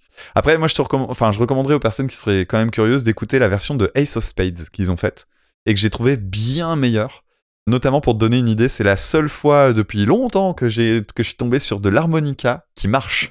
Qui marche. Ah oui, Ouais, parce que que joue, euh, dire. tu sais, quand tu entends euh, Ace of Spades, t'as cette guitare là qui répond pendant le riff principal. Mhm. C'est fait à l'harmonica et ça, c'est une putain de bonne idée, ça sonne super bien. Bon, chouette. Bah, après, au niveau classement, on, on va être encore dans cette zone-là. Hein, Oui, bah oui, moi j'ai pas, c'est- j'ai mis plus. parce que c'est. qui était enfin, ce que j'avais mis à pomme. euh, bah, ça se démarque quand même plus de l'original que Pomme se démarque de euh, l'original de Yuri Kimura. C'est vrai. Donc, si on part de ce principe-là, ça devrait être au-dessus. Est-ce que tu me suis? Oui, je te suis. Moi, je te propose entre Idiotech par Amanda Palmer et I Started a Joke par les Face No More. 112e place. Je trouve que c'est plutôt pas trop mal là. Ouais, c'est honnête. Ça me convient. Allez, Mais le bémol que je mettrais, c'est que il ne faut écouter d'une certaine manière que cette chanson-là, parce que la surprise s'évente. oui. Très euh, largement quand on C'est écoute pas euh, super tous les albums battle, c'est super cover. quoi. On s'en fout des autres, des autres chansons. Super Mais, euh, style battle, on va classer. Super style on va battle, classer aujourd'hui le super version rockabilly. d'origine battle. Faut, faut, faut vendre le concept hein, qu'on qu'on a créé, bien sûr. Maxime, qu'est-ce que tu dirais d'écouter maintenant la chanson Hasta Siempre à l'origine de Carlos Puebla, repris en 97 par Nathalie Cardone? Mais avec un immense plaisir.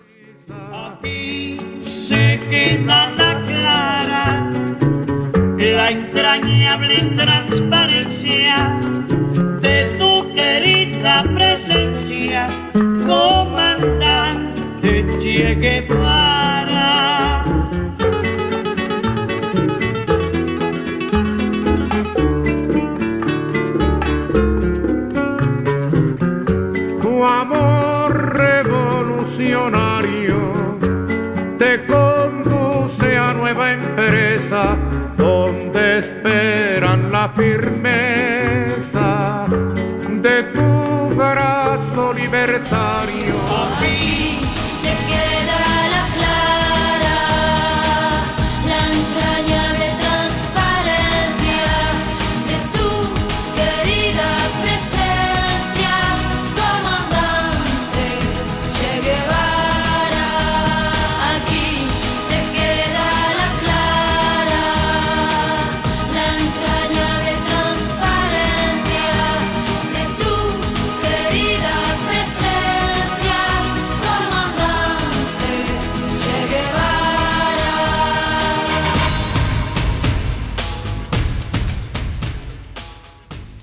Alors, qui est-ce qu'on doit remercier, Maxime? Parce que maintenant qu'on fait les trucs dans le désordre, je suis perdu. C'est Raphaël. Raphaël, merci Raphaël pour cette euh, reprise. Alors, euh, donc à Pré, grand classique de la musique cubaine. Alors, la musique cubaine, je suis toujours content d'en écouter parce que c'est toujours intéressant. Généralement, c'est les rythmes hein, qu'il faut aller chercher de ce côté-là, les claves, etc. Je connais quand même relativement mal, même si je fais partie des- de la génération qui a entendu en boucle à la télé euh, la- les Compay Segundo, Ah, bah euh, qui, oui. a- qui avait été un gros succès à la fin des années 90, si je dis pas de bêtises. hein. D'ailleurs le- le- l'album de Compay Segundo avec, était une espèce de gros best-of et c'est sympa à écouter. Moi, j'en ai Vista Social Club. Ouais, voilà, j'en ai Ouais. réécouté et c'était cool. Alors, la chanson a été écrite en 1965 par Carlos Puebla. Et donc, elle parle de Che Guevara, je vais y revenir. En 65, euh, Che Guevara quitte Cuba pour euh, en fait exporter euh, la, la révolution cubaine d'abord en Afrique, puis en Amérique du Sud. C'est un peu une chanson pour dire euh, au revoir, monsieur. Et on va faire un petit point sur quand même euh, Che Guevara parce que c'est un- ça, ça me semble assez important et surtout indissociable de la chanson. Che Guevara, c'est un peu le Robert U cubain. Euh, il est euh, alors Enfin, il n'y a pas de t-shirt avec Robert Hue. Hein. oui, voilà, bah, c'est tout le problème. Donc, euh, la- le fameux t-shirt, eh ben, c'est c'est suite à une photo qui a été prise, en plus, avant même qu'il devienne ministre pour Fidel Castro. Et donc, c'est la fameuse image euh, du, du rebelle sur le t-shirt, etc. Alors, effectivement, j'avais noté moi aussi que ça aurait eu moins de gueule avec Robert Hue. Je crois qu'il y a une vanne dans un film ou dans un truc comme ça, ça me disait quelque chose, mais j'ai pas retrouvé. Mais cela dit, on va quand même un peu tempérer les choses parce que moi, ça me fait toujours marrer de voir des gens qui ont des t-shirts euh, avec Che Guevara en disant Ah, Che Guevara, l'image du rebelle, etc. Oui, Che Guevara, oui, parfait. C'était un assassin, il était homophobe, il était pro-Staline. Bref, euh, je pense que quand on fait un peu attention à ce qu'on lit, on se rend compte que c'est pas non plus le t-shirt qu'on est censé porter, enfin à moins que vous ayez envie de, de porter euh, une icône d'un mec qui était quand même loin d'être recommandable. Le symbole de la révolution, c'est très bien, mais il y en a, il y en a sans doute beaucoup d'autres bien plus enviables. Et qui plus est, euh, moi j'adore l'idée d'avoir euh, un symbole de révolution qui se retrouve sur des t-shirts vendus aux quatre coins du monde. J'adore le, le- l'ironie qu'il y a là-dedans, enfin ça, ça me fait rire. Et puis euh, bah voilà, c'est aussi le fait que euh, quand on lit des articles, et d'ailleurs j'ai fait vraiment plein de recherches sur euh, sur Che Guevara, ça ne me sert à rien. J'ai lu pour 6 heures de documentation sur Che Guevara. J'ai regardé des docus, j'ai écouté des trucs et tout. Enfin, j'ai mis 6 heures, c'est le les, les notes pas fait autant pour Black Sabbath. Hein. non, et je m'en suis, et je vais pas m'en servir. Simplement, euh, j'attire juste l'attention sur un truc, c'est que c'est fou à quel point les articles encore aujourd'hui, alors que toutes les saloperies, c'est bon, c'est documenté, c'est bon, c'est, on le sait. Et puis, ben, je veux dire, on est, on est plus dans les années 80, donc euh, parler d'un pro-Staline euh, aujourd'hui, Mm. on sait ce que ça, on sait ce que ça sous-tend. Et en fait, les articles encore aujourd'hui sont complètement dans la romantisation du personnage. C'est ahurissant, il y a très peu d'articles critiques en fait. Tu vois, j'écoutais notamment un Affaires sensibles, euh, donc la fameuse émission de Fabrice Drouel, qui par ailleurs à plein d'endroits est une émission de merde. Euh, je sais qu'elle est très célèbre, je l'ai écoutée énormément et en fait maintenant que je la connais très bien, j'en vois beaucoup de défauts. Je sais que c'est écouté par beaucoup de monde, c'est pour ça que je me permets la Mhm. parenthèse, dans la parenthèse. C'est souvent en fait très putassier quand on y fait un peu attention. Et l'émission sur Che Guevara était euh, bah, très orientée, très euh, romantique et c'était ouais, c'était pas très intéressant quoi. Et pourquoi je trouve que c'est important d'en parler? Bah Parce qu'en fait, cette chanson-là, eh ben, elle contribue à cette image, cette légende et la romantisation. Parce qu'il faut dire un truc, c'est que, mais bordel, qu'est-ce qu'elle est belle cette chanson. Moi, je l'adore, je la trouve vraiment super. Il y a une super belle mélodie, il y a un charme incroyable dans la prod, la voix, les- le, le- le son, etc. Dedans, il y a, il y a un petit truc harmonique que j'aime bien, qui s'appelle la cadence andalouse, qui est cette descente, en fait, euh, qu'on retrouve dans toutes les musiques euh, bah, qui vont nous évoquer euh, bah, Mm. tout, tout ce côté hispanisant. C'est au moment du refrain, euh, fa dièse, mi, euh, ré et do dièse. Et non, c'est une chanson que j'aime beaucoup, beaucoup, beaucoup. Et toi? Alors, je, je, ne connais- je ne la connaissais pas, pour être tout à fait honnête. C'est vrai? Euh, Je ne connaissais pas l'existence de. Alors, c'est Carlos Puebla y los Tradicionales, hein, il faut citer tout le monde. Euh, C'était la première fois que je l'entendais. Ambiance à la Calexico, forcément, comme je disais dans chaque épisode, dès qu'il y a- de l'espagnol. Alors, si, si le bingo existait encore, euh, bah, il- il- ça, ça serait dedans, mais non, non. euh, euh, très bien, hein, Carlos Patatos Valdés et ses 40 musiciens de salsa, là, moi j'ai beaucoup aimé. Alors, ça m'a pas donné envie de faire la révolution, mais de danser lascivement et de, et de boire du, un, un coup libré. Avec moi Et et avec toi, voilà, bien sûr. C'est blindé de charme. Ceci étant, le- la surarticulation des R roulés à la Mireille Mathieu, ça me sort un peu du truc. Et pareil, euh, première fois, tu, tu l'entends, mais voilà, vite fait. Deuxième fois, t'as l'impression que c'est vraiment le- la grosse verrue sur le nez, tu n'entends que ça. Ah, c'est drôle, j'avais pas fait attention. Ah oui, oui, moi ça m'a un peu sorti du, du truc. Et puis alors, ap- après, c'est très, c'est très joli. Je suis moins dithyrambique que toi. C'est un peu long. 3 minutes 50, il n'y a pas beaucoup de, de variations, je trouve. Euh, mais non, non, c'est blindé de charme, il faut être, euh, il faut être clair là-dessus. Et c'est en étant. En, Et c'est en écoutant, putain, j'y arrive pas, je suis en train de faire un AVC de la, de la langue. C'est en écoutant. Lève le bras. Lève les deux C'est bras en c'est en écoutant ce genre de chanson que je me dis putain tu n'écoutes pas assez de musique euh, latine. Et, et c'est pas la première fois que je me, je me dis ça. Euh, donc il- Maxime, t'es pas une bombe latine je suis pas une bombe latine, alors loin de là. Euh, je suis plus euh, la- latin que bombe latine. Mais bref, non non c'est- une jolie chanson. Voilà, sans plus quoi. Ah, c'est drôle. Moi, je l'ai vraiment écouté en boucle. Je pouvais mettre repeat, elle tournait sans que je me souvienne d'où était le début. Ça ne me posait aucun problème. Et c'est rare que ça, c'est Ah ouais non, j'ai trouvé ça joli mais pas de quoi s'en relever la nuit. Après c'est une chanson qui a traversé les, les j'allais dire les siècles pas tant mais les mais les époques elle est reprise par euh, 8500 personnes dont Ariel fucking Dombal. Ouais. Dès qu'il y a une reprise, dès qu'il y a une connerie à faire, bah elle est là. Ça m'a fait. Je l'ai vu passer. Et du coup, je suis allé regarder les reprises qu'elle avait faites. Et j'ai tellement hâte qu'un jour on puisse parler des reprises d'Ariel Dombal. Ah, il va, ouais, ouais, il va falloir envoyer nous du, du, du Dombal. Hein. euh, Ouais. Franchement, il faut, faut y aller. Et écoutez la chanson qu'elle a fait avec euh, Philippe Catherine. Elle a fait une chanson putain. euh, qui s'appelait euh, euh, Extraterrestre, je Le crois. combo de l'enfer. Et, Oui, oui, oui, franchement, au début, tu ris. Et ça marche bien, en fait. C'est vrai? Ouais, ouais, moi je l'aime bien cette chanson. Ah, je, me, je me souviens pas. Pourtant, je déteste Ari- Ariel Dombal, mais comme tu peux pas imaginer. Ah, mais je, je la, je la conchis. Donc, il y a Robert Wyatt dans un tout autre style qui l'a reprise. Il y a Los Machucambos. Je le précise parce que j'aime bien ce nom. Je trouve ça rigolo. mais Los Machucambos. Il y a Pierre Vassiliou. Il y a Scheim. Et donc, il y a Nathalie Cardone. Donc, Nathalie Cardone. Alors, hormis le, le fait qu'elle a presque un nom de pizza ou de légumes que j'aime pas, je ne connais pas grand chose de Nathalie Cardone. Faut être clair. nom de légumes que j'aime. Euh, mais- c'est dégueulasse les cardons, putain. Euh, par contre, on va un, un peu de sérieux. euh, J'ai découvert qu'elle était actrice, alors limite plus que chanteuse, hein, parce qu'elle a fait deux albums et 15 films. Elle a été avec Axel Bauer, Oui. dont on parlera peut-être un jour, mais pas aujourd'hui, ça nous arrange pas. Avec qui elle a eu un fils, euh, Jim. J'allais dire Jack, chacun, chacun ses références. Non, non, c'est Jim, euh, qui a fait une saison de The Voice, bon, qui a perdu, je crois, ou, ou peut-être pas d'ailleurs, j'en sais rien. Il a été deuxième. Deuxième, ah ok. Et donc bah, Nathalie Cardone, on la connaît euh, essentiellement pour Asta Siempre. Donc la chanson, eh ben Made in Laurent Boutonnat, hein, euh, Ah, compositeur carrément. euh, de, de, de Mylène Farmer, et ça s'entend dès le premier quart de seconde, littéralement. Vrai. Alors je crois que c'est lui qui a cherché une chanteuse pour reprendre cette chanson, c'était une volonté de sa part à lui. Alors, on le sait, c'est pas super clip battle, mais il faut voir le clip. Oui. Qui mixe des images de Che Guevara et des images de Nathalie Cardone. C'est chelou au possible, vraiment. et surtout, euh, je, je suis à peu près sûr que tu as vu. Donc, qui est-ce qui a réalisé le clip? Laurent Boutonnat lui-même. Laurent Boutonnat. Et quand euh, Nathalie Cardone arrive, elle a les mêmes fringues qu'Alizé au début du clip de Moi Lolita. Donc, euh, même costume, même réal, hein, pourquoi s'emmerder Et même scène, euh, elle en robe très serrée, toute mouillée. Exactement. Il a un problème avec ça. hein. Et je, je- je pense, ouais. Donc voilà, pour ce qui est du clip, allez voir, vous, vous nous en direz des nouvelles ou pas. Pour ce qui est de la musique, l'instru euh, boîte à rythme et euh, la reverb, c'est très tube de l'été de TF1, alors que le, le- le thème s'y prête pas forcément. Ça a limite plus vieilli que la VO alors que ça a 30 ans de plus. 30 ans de moins. Euh, oui, avec 30 ans de moins, bien sûr, tout à fait. Le pire, c'est le break avec les grosses percus et vas-y qu'on l'a Putain, fait ouais. danser sous la pluie euh, en plus, bah voilà. Et le pire du pire du pire, donc ça commence à faire beaucoup, c'est le passage parler chuchoter Ah bah oui, et qui équivaut au passage rap dans les tubes Eurodance des années 90, c'est le passage obligé. Euh, ah non, il y a encore pire, c'est les chœurs appuyés sur, euh, sur la fin, là, où, où vraiment, si t'en as pas mis assez, bah, bim, allez, on t'en remet une couche. Ça a été vraiment, pour moi, le, le- le gros, gros temps faible de la, de la playlist, qui est pas extraordinaire, mais qui est pas naze. Mais là, vraiment, on était, on, a creusé le fond, là. Ok, donc oui, un quasi, hit, quasi One Hit Wonder. Je me suis rendu compte qu'elle avait euh, des morceaux qui étaient un peu, apparemment, qui étaient connus, qui avaient marché. Alors, euh, un morceau qui s'appelle By Lassie, un autre qui s'appelle Mon Ange. C'est pas bien.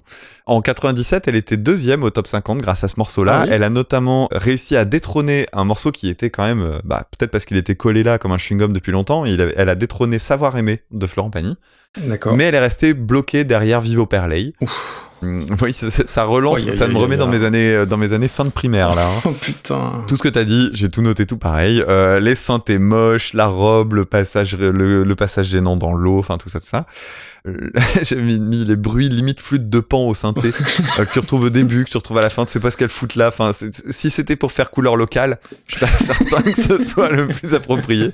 Euh, c'est assez ridicule. Tu parlais quand même des harmonisations à la fin. Il y a, il y a une harmonisation que je trouve vraiment très beau. Il y a un- un- en fait, il y a une voix qu'on entend à peine.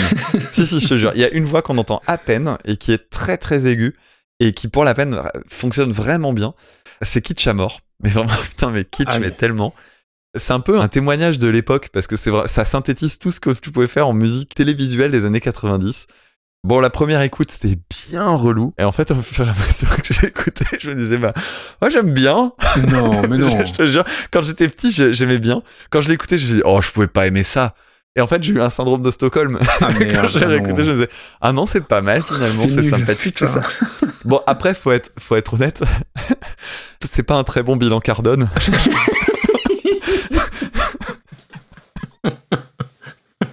Putain, mais comment j'y ai pas pensé, bordel C'était devant moi, là. ah, bravo, Damien. Bravo, bravo. Euh, je remercie mon co-auteur, Ronan. Bisous. Putain, mais oui, le bilan Cardone. Ah Celle-là, Ah, je l'ai pas trouvé tout seul. C'était euh, suite à ma discussion avec mon pote ce midi. Ok, bah il est bon, il est bon. C'était pas mal. Tu devrais l'inviter, lui, peut-être. bah ouais, j'y j'y songe. bon, où est-ce qu'on fout ça? Bon, pff, j'ai dit que c'était moins pire que dans mon souvenir. Je vais pas non plus me battre pour. Je scrolle en bas, hein, on est bien d'accord. Pour moi, c'est le dernier, dernier quart. Mhm. Putain, je me demande si je préfère pas écouter Régine que Nathalie Cardone. Ah, moi, alors, dans le dernier quart, il y a des trucs que je préférerais écouter. Je préférerais écouter Gloria, Gloria par Sheila, tu vois, qui est euh, quand même 281. Ah oui, mais t'es vachement haut, là. Bah oui, mais justement, je, je me dis, euh, je, je la mettrai pas au-dessus. Ah oui, oui, non, bah moi non plus. Hein. Oh, avec le temps, par Catherine Lara. Quand même. ah, c'était drôle. on fera jamais mieux. Bah, je préfère, je préfère euh, Nathalie Cardone à ça, hein, clairement. Et je pense, je pense que je préfère ça aux Champs-Élysées par NoFX dont on parlait tout à l'heure. Ah bah pas moi. Putain. Bah, après, euh, il y, a, y a quatre lignes de delta hein, entre euh, Catherine Lara et ça. Franchement, le- dans le côté euh, hyper produit TF1, moi je, me, je colle ça euh, à côté de Petit Papa Noël par Kenji. Il est où? Bah 297. Ah non, non, non, je trouve ça, je trouve ça bien meilleur. Tu es en train de défendre Nathalie Cardone là. hein. Oui, oui, euh, oui, oui, je défends Nathalie Cardone. Ouais. Mais je garde en tête que je déteste Laurent Boutonnat. Mais euh, après, je, je trouve que c'est une, une mauvaise chanson, mais euh, Ah oui. comme, oui, comme ouais. la version d'origine est chouette, elle a quand même Putain. gardé une chouette mélodie, quoi. Donc, Alors mec, t'es capable de nous mettre Temps calme K2000 dixième, euh, mais de, de- de défendre euh, Nathalie Cardone. ouais, je pense que ça mérite pas d'être euh, d'être dans le. Ça mérite pas de se rapprocher autant des 300. Écoute, tu veux mettre ça au-dessus de Champs-Élysées par euh, NoFX Ouais, juste au-dessus. Ok, ouais. donc 288e place. Pour moi, c'est c'est surcoté, mais c'est surcoté. 280e. Oh, c'est surcoté. et les gens te jugeront à Podren hein, dans, dans très peu de temps. hein, Sache-le. Oui. Ben, c'est d'ailleurs pour la, la raison pour laquelle on a tenu à enregistrer aussi vite. Ah, ah, bah, aussi vite, toute proportion gardée, hein, parce que on doit être au- dans notre délai mensuel, parce que ça permettait de, de recevoir toutes les plaintes le jour même. Et ce qui implique que euh, t'as 10 jours pour faire le montage, quoi. Ça passe, ça passe nickel. Ça, ça passe Il y a que 7 morceaux. Et puis on, on s'est pas du tout viandé dans l'ordre des, des séquences. Donc, Oh, euh, c'est- putain, le montage, il va être, ça va être un carnage, mais ça va le faire. donc Hasta Siempre, 288e. Et ben c'est un beau scandale, messieurs, dames. Et Maxime, qu'est-ce que tu penserais de rester dans une ambiance polyglotte Polyglotte. en parlant cette fois-ci de Neun und neunzig Schlussballons de Nena en 83, reprise par Goldfinger en 2000. Sehr gut, sehr gut.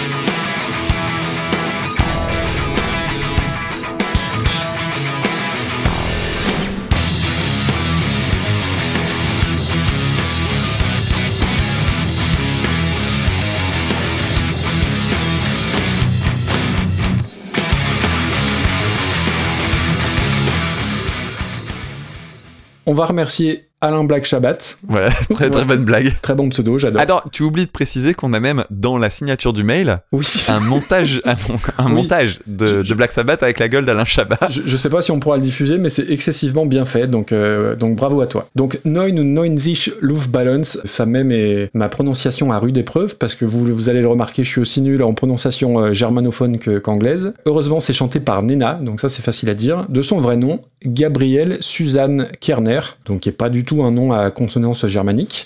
Et Nena, c'est aussi le nom du groupe, ce que j'ignorais, Ouais, comme. Van Halen ou Bon Jovi. Et Nena, elle s'appelle Nena parce que c'est le dérivé de Nina, enfin Nina, qui veut dire petite fille en espagnol, puisque comme euh, toute famille allemande qui se respecte, et ben Gamine, elle passait ses vacances à Torremolinos, hein, comme tous nos amis allemands. 1982, premier succès avec la chanson Nur Getraumt, qui veut dire seul, Ge- Getraumt, seulement rêvé, qui est un carton en Allemagne. Et je l'ai écouté, c'est pas si pire. Il y a un côté euh, Dépêche Mode euh, époque euh, Get Enough. Et en fait, je, pense que j'aime bien la tessiture de sa voix, tout simplement. Alors chez nous, elle est surtout connue pour 99 Luftballons. Alors c'est une immense star en, Allemagne. Elle a chanté pendant le concert à Berlin du 12 novembre 89, donc peu de temps après la chute du mur. Et pour les Allemands, son nom est associé à la chute du mur de Berlin, donc elle a une importance historique quand même très très importante.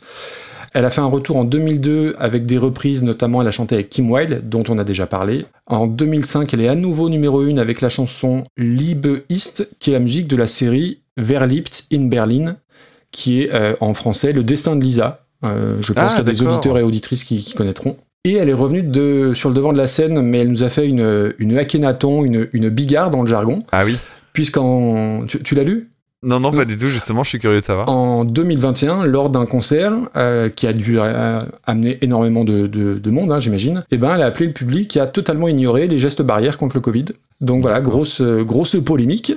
Je sais pas si les Allemands euh, lui, lui en veulent de, de ça, parce que c'est quand même une énorme star avec une carrière énorme. hein. Elle a- je crois qu'il y a cinq albums avec le groupe Nena, et elle a fait quasiment une vingtaine d'albums en- en solo. Ah ouais, quand même. Donc oui, c'est une énorme artiste en, en Allemagne. Et pour ce qui est de la chanson, quand c'est sorti donc en 1983, numéro 1 partout. Alors sauf en Angleterre, où ils font rien comme, euh, comme tout le monde, hein, c'est c'est anglais. Ou chez les, chez les Anglais, c'était la version anglaise qui était, euh, qui était Oui. devant, puisqu'elle a été adaptée euh, très vite en anglais par, par Nena. J'ignorais l'histoire derrière la chanson. Les- donc c'est 99 ballons euh, qui se promènent dans le ciel et euh, qui seraient pris par les autorités pour une attaque ennemie. Donc en plus dans le contexte guerre froide, etc., ça prend un peu de, un peu de corps. On est obligé de parler du clip. Je sais pas ce que tu en penses. On Ah, je l'ai pas regardé. on est, alors on n'est pas dans le super clip battle, mais faut, faut parler du clip. Je pense que le budget, c'est le PIB de l'Allemagne, mais pas de bol, euh, l'Allemagne de l'Est, hein, parce que c'est quand, même, euh, quand même cheap euh, au possible. Il y a de la nuque longue, il y a Thorsten au clavier qui, qui a oublié de sourire, il y a Friedrich à la batterie qui bouge pas beaucoup plus. C'est un, peu naze le clip. Par contre, la chanson, bah, un, comme disaient les jeunes, c'est un banger. C'est une chanson qui est géniale. Pour moi, ça fait partie de ces classiques des années 80 qui ont ramassé, hein, ça, ça a vieilli, on est, on est bien d'accord, mais le, le break funky après l'intro et ensuite la, petite accélération, tu peux pas résister à ça. ça. me fait penser un peu, toute proportion gardée, à la variation rythmique dans Common Aileen, c'est la chanson pareil des années 80, euh, des Dexys Midnight Runners. Je trouve qu'il y a une efficacité dans cette accélération d'un coup. Tu peux pas ne pas euh, danser, ne pas bouger sur cette chanson-là. Je mets ça dans l'eau des chansons vraiment défouloirs, où tu es capable d'em- d'emporter une salle, euh, je sais pas, un mariage, un anniversaire, avec ce que tu veux. Tu mets, tu mets Nena, t'embarques tout le monde. Peut-être Ouais. peut-être pas les plus jeunes. hein. Ce- ce- ce- ceci étant, je veux bien, je veux bien l'admettre. Où tout le monde va faire euh, Non, non, non, j'ai le neuf, neuf. C'est une évidence. C'est un petit peu ça. Euh, J'ai un petit micro bémoli nounet, euh, la fin euh, qui retombe sur le, le- le couplet un peu, un peu doux, un peu, un peu sirupeux, mais bon, ça, fait un espèce de, point final. Chanson qu'on a vue dans beaucoup, beaucoup de films. Et alors, euh, dans, Wikipédia, t'apprends plein de choses. Quand il y a eu l'ouragan Katrina en 2006, la chaîne euh, VH1, elle, euh, elle organisait un espèce de téléthon de promesses de dons pour les sinistrés de l'ouragan. Et en gros, tu pouvais faire un don et diffuser euh, une chanson que tu avais envie. Il y a un gars qui a promis 35 000 dollars à la condition de pouvoir programmer ce qu'il voulait pendant une heure. Et pendant une heure, il a diffusé Neun Nonzi Schuft Balance pendant une heure. Et donc, ils ont passé ça de 14h à 15h, je crois. Donc, j'ai trouvé l'histoire euh, rigolote. À noter la version euh, de 2009 avec un couplet en français. Et la version est vachement plus musclée et ça marche tout aussi bien. Vraiment, c'est. Alors, je sais pas ce que tu en penses, mais moi, c'est une chanson vraiment que j'adore. D'accord. Alors, comme toi, j'avais- je savais pas hein, que c'était le nom de la chanteuse, puis que c'était le nom du groupe. Enfin, c'est l'inverse d'ailleurs. Oui. Et effectivement, par contre, je connaissais. Alors, je me souvenais plus des détails de l'histoire, mais effectivement, c'est inspiré en fait hein, vraiment de la, du- de la guerre froide. C'est-à-dire que c'est- c'est- on peut pas le séparer de ce contexte-là. L'histoire exacte, c'est les ballons s'envolent et le camp soviétique, parce Oui. que c'est vraiment comme ça qu'il faut l'imaginer. Le camp soviétique voit les ballons, les prend pour des ovnis, envoie des avions de chasse et l'Allemagne réplique en envoyant des, avions. Et en fait, comme à ce moment-là, on était quand même dans une, bah, dans une peur de guerre nucléaire. Alors c'est marrant parce que ça peut nous rappeler euh, une actualité récente. Et d'ailleurs, ça peut même rappeler euh, Che Guevara de tout à l'heure, hein, parce que la crise des missiles de Cuba, on Mm. n'en est pas très éloigné non plus. Donc voilà, c'était toutes ces craintes-là qui étaient quand même très importantes en fait au début des années 80. Donc l'histoire, elle est, elle est assez sinistre et le dernier couplet, en fait, c'est la conclusion de l'histoire. C'est-à-dire que la conclusion de l'histoire, bah voilà, le monde a entièrement pété, il est complètement dévasté et elle retrouve un ballon rouge. euh, en, parlant du fait que bah il y a plus rien. Et ce qui est marrant, c'est que ça fait partie de ces morceaux des années 80 où t'as des sonorités qui sont très pop, euh, avec quelque chose de très envolé, très agréable à suivre. Et pourtant, t'as quand même des paroles qui plombent. On en a Oui. déjà eu plusieurs, hein, des chansons comme ça. euh, euh, bah notamment, c'était quoi? C'était euh, Disparu, par exemple, qui était, qui était vraiment celle qui m'avait le plus ah frappé. oui, putain, 10, c'était ouf. Oui, oui, oui, exact. Et, et c'est mar- ce qui est marrant aussi, c'est que je parlais de l'actualité d'aujourd'hui.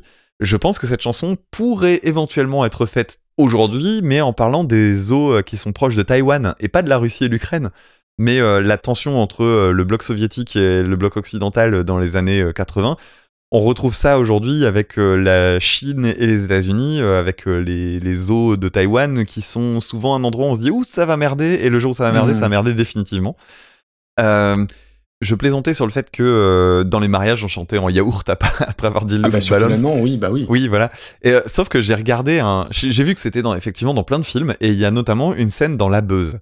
Et je me suis demandé ce que ça pouvait être cette scène. Et c'est un peu un, un rip-off de la version de euh, Wayne's World quand ils font euh, Bohemian Rhapsody. C'est-à-dire qu'en gros, c'est euh, Vincent Dezania et euh, Michael Youn dans une bagnole et ils chantent Nena. Et ils le chantent en connaissant les paroles par cœur. D'accord. Et c'est con, mais en, en les voyant le chanter, moi j'ai pas d'animosité du tout euh, pour euh, Michael Youn, mais je trouve ça très con, etc. Il y a plein de trucs nuls, mais moi je fais partie de la génération Burning Live, donc j'ai plutôt de la Mm. sympathie pour certains trucs de ce bonhomme. Mm. Donc quand je le vois, même si son film est nul et que je le regarderai jamais, je, je le vois chanter ça dans la bagnole, et en fait je me dis, mais ça doit être cool de connaître cette chanson par cœur. Donc je pense que je vais essayer de l'apprendre par cœur juste parce que je trouve ça sympa. D'accord. Eh ben écoute, euh, grand bien Oui, te fasse, oui. C'est un, c'est un objectif. Ok, tu pourras en parler mercredi soir. D'abord, j'achète une lyre et une, euh, et une auto-harpe, et après, j'apprends la chanson en allemand. Par contre, l'écoute attentive m'a fait dire Ouais, j'aime bien cette chanson, mais en fait, euh, ben, pas à fond, en fait. Ah oui. À, la- à force de la réécouter, je me disais Ouais, mais bof. Ah non, alors moi ça, je, je- je suis cueilli à, cueilli à chaque fois. Et je connaissais pas la, la version de Goldfinger. Alors Goldfinger, le, le groupe qui la reprend, je connaissais juste une chanson parce qu'ils ont repris Just Like Heaven et je l'avais utilisé dans un de mes épisodes bah, sur Just Like justement. Donc Goldfinger, groupe de punk ska californien et une fois qu'on a dit ça, bah, on a tout dit. Ils ont surtout euh, œuvré dans le milieu des années 90 quand c'était à la mode, hein, faut être tout à fait honnête. Ça ressemble à tous les autres trucs du genre. Il y a zéro surprise, mais ils ont un record du monde et c'est pas une vanne. Euh, le, je crois que c'est qu'ils sont dans le Guinness. euh, 385 concerts en une année. Ouais, j'avais vu ça. Prends ça, Mylène Farmer. J'ai écouté quelques morceaux. C'est c'est pas ma cam. Alors après, sur euh, au niveau de la reprise, elle est sur un album qui date de 2000, Stomping Ground, et c'est un album qui serait dernier dans le classement de Super Pochette Battle. C'est juste Ouais. affreux. Et c'est bah, la chanson, bah, c'est exactement euh, ce à quoi tu t'attends en fait. Alors il y a un côté peut-être euh, très new, new metal, toute proportion gardée, mais euh, on est au début des années 2000, donc il y a quand même cette culture-là qui, qui imprègne la, musique rock, on va dire ça comme ça. Le chant sur le refrain, c'est non. En fait, je, suis em- embêté sur, sur cette chanson-là. Il y a des trucs que je trouve bien. L'énergie dans certains riffs de guitare, vraiment, il y a de la patate, quoi. Et d'autres trucs que je trouve complètement nuls. Pourquoi avoir gardé un couplet en allemand? Euh, Je, t'avoue que je comprends pas. Je, comprends l'idée hein, euh, de, reprendre une chanson comme ça, qu'une chanson avec pas mal d'énergie, et, ça se marie euh, assez bien avec l'esprit punk à roulette. Mais j'ai- beau l'écouter 3, 4, 5 fois, ça m'embarque pas. Donc j'ai pas grand chose à dire de, de- dessus parce que c'est quand même. Enfin, c'est copier-coller avec des grosses guitares et poum tchak, poum tchak, poum poum tchak, mais voilà, ça m'a pas transcendé. D'accord. Alors Goldfinger, moi je connaissais parce que j'avais, euh, je crois que j'avais le deux titres d'une chanson qui s'appelait Open Your Eyes, dont j'avais beaucoup aimé le riff, mais effectivement c'est un, un peu la Ligue 2 du punk rock californien Ah oui, de l'époque oui. parce que euh, il- en France ça a pas marché. Aux, aux États-Unis, il y a, il y a des morceaux qui ont eu du succès. Alors il y en a, un- je me suis rendu compte en creusant en fait que je ne connaissais pas que Open Your Eyes. Il y en a un deuxième que je connaissais très bien. C'est le morceau qui s'appelle Superman, qui est leur euh, vraiment leur gros tube, et il y a énormément de monde qui le connaît parce que c'est un des morceaux de la bande originale du jeu Tony Hawk. Et donc pour Ah celles oui, et ceux qui ont le, c'est un, un jeu énorme que quasiment tout le monde a eu à cette période-là. Moi j'adorais, j'aimais bien tomber sur cette chanson-là. C'est celle avec des trompettes. euh, Vous, vous allez vite la reconnaître si vous aimez bien euh, Tony Hawk. Mais c'est un groupe qui est loin derrière les Offspring, Blink 182, Ah oui. 241 ou même Ah oui, Good. Charlotte. D'ailleurs Good Charlotte qui a été euh, produit, je crois, par le chanteur, qui a Ah, surtout une grosse carrière de producteur en fait. Alors il y a des influences ska très présentes, c'est pas le cas sur ce morceau-là, mais sur Superman en l'occurrence, c'est vraiment très très caractéristique. En gros, ce qui se repère beaucoup, c'est la, batterie avec une caisse claire très très aiguë et bah tous les trucs sur le contretemps à la guitare, euh, enfin voilà. Et même si moi c'est pas un style que j'aime bien parce que j'aime pas les influences reggae, j'ai écouté quelques morceaux comme ça à droite à gauche et j'ai trouvé ça pas si mal. Peut-être euh, justement un peu snobé, alors que je trouve que ça apporte plus que euh, bah, justement les Good Charlotte en l'occurrence dont je parlais de que j'évoquais. Je trouvais que Good Charlotte en l'occurrence n'apporte rien, alors que là il y a quand même cette ambiance ska qui est plutôt pas désagréable. Mais ça reste de la Ligue 2 quoi. Ouais, ça casse Euh, pas trois pattes. Hein. Non, non, non, non, mais de toute façon, dans ce registre-là, euh, je veux Oui. dire, euh, c'est difficile de sonner original. Pendant le confinement, ils ont fait plusieurs lives en studio, donc euh, où ils étaient chacun chez eux, et puis avec des, des montages et tout ça. C'est plutôt sympa. Parce qu'en plus, ils sont bien réalisés, euh, le, le chanteur et tout ça. Enfin, tu vois, ils jouent le jeu devant la caméra, et ça fait presque des clips. Et je trouve que ça donne une, une belle vie, en fait, à un groupe qui, clairement, était pas du tout dans son, au firmament à ce moment-là, mais qui a fait l'effort de faire un truc chouette. Je trouve que l'idée était sympa. Et la chanson euh, donc devient euh, 99 Red Balloons parce qu'en fait c'est la Mm. version anglaise hein, qui est reprise cette fois-ci. C'est leur deuxième succès hein, sur Spotify, c'est le, le morceau le plus écouté effectivement quand tu vas sur YouTube. Le clip a 15 millions de vues, je crois, quelque chose comme ça. C'est Ah oui, voilà. c'est vraiment un morceau très connu. Euh, et moi, je l'avais jamais entendu. Faut, faut reconnaître qu'on a déjà eu le cas avec d'autres morceaux, mais le punk, c'est quand même globalement un style assez pauvre pour les reprises. Parce que à partir du moment où tu appliques les codes du punk, tu vas utiliser des accords de puissance à la croche, t'auras une voix éraillée, et grosso modo, t'as un peu rempli le contrat. Ouais. Donc, à moins d'avoir un super batteur comme Travis Barker de Blink ou je sais pas quoi, ça va être très difficile d'avoir euh, d'avoir le petit truc en plus qui fait une bonne reprise. Alors, ce que moi, j'ai j'ai quand même trouvé qu'il y avait des trucs en plus. Les parties leads sont euh, bien amenées, elles sont assez Mhm. variées. La deuxième guitare, en fait, elle, apporte plein de petits trucs tout le temps. Il y a des petites cassures rythmiques qui sont euh, juste bien trouvées. C'est pas extraordinaire, mais ça apporte quelque chose. Alors, t'as parlé du gros son, le, le riff principal, ben ouais, c'est vrai qu'il y a un côté euh, très mastoc dedans. Toi, tu n'aimes pas le- l'avant-dernier couplet en allemand, et moi, je trouve que c'est une très bonne idée, au contraire, parce que ça apporte de la nouveauté, et en plus, c'est con, mais euh, bah, en fait, tu- après, tu le sais, mais je trouve que l'allemand dans le punk, putain, ça sonne bien. Et je trouve, en revanche, que s'ils avaient fait le morceau entièrement en allemand, j'aurais trouvé ça chiant.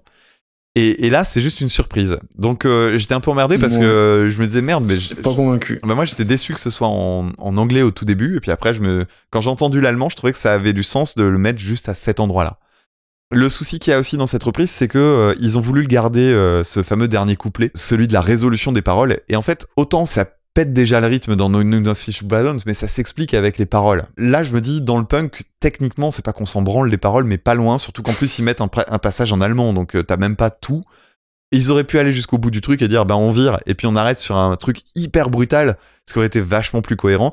Et non, non seulement ils font le dernier couplet, mais en plus dedans il y a euh, le petit truc vieillot, la fausse bonne idée, euh, un peu très Bouton à Lake justement, ce petit sample de batterie filtré là euh, qui était Ouais, typique de cette période-là, qui est vraiment moche. Donc voilà, moi je je peux pas dire que ce soit une très bonne reprise. Par contre, c'est nettement mieux que ce que je pensais au départ. Ah, donc tu vas encore vouloir classer ça trop haut, quoi. Oh, tu sais, ça va pas aller non plus euh, à un endroit euh, faramineux. Je suis en train de me demander si on n'a pas mis euh, Itsubo et Waterloo Road beaucoup trop haut, en fait. Euh, C'est fait, c'est fait. Oui, oui, Euh, c'est le- fait, c'est fait, je- L'alu a parlé. Ouais, alors ce sera dans le ventre mou, mais c'est le ventre mou sympathique. Hum, je préfère Diego. Ah, je préfère Spitfire par Strange Bones. Surtout depuis que je l'ai remixé. Oh, l'autre Enfin, Ouais, remasterisé. je, plutôt. préf- je préfère euh, la balade de Jim Parisia. Ah, là, après, on commence à discuter. Ah, bah tu vois, je préfère ça à Gangbang Style. Oui, moi aussi, mais euh, c'était à ton initiative qu'on l'avait mise ici au celle-ci. Ah, mais je préfère ça. Eh ben écoute, je te propose juste au-dessus de Big in Japan par Guano Apes. Ouais, très bien. 155, ça me va. entre Diane par Therapy et Big in Japan par Gwen Epps. Et Maxime, bah, on arrive déjà à la quasi fin de ce numéro, donc euh, je vais te laisser euh, nous dire quel est ton nom pins. Comme ça, je, je Alors. découvrirai si j'avais raison ou pas. Donc on va s'écouter God Only Knows, euh, l'original est bien sûr des Beach Boys, reprise en 1984 par un certain David Bowie.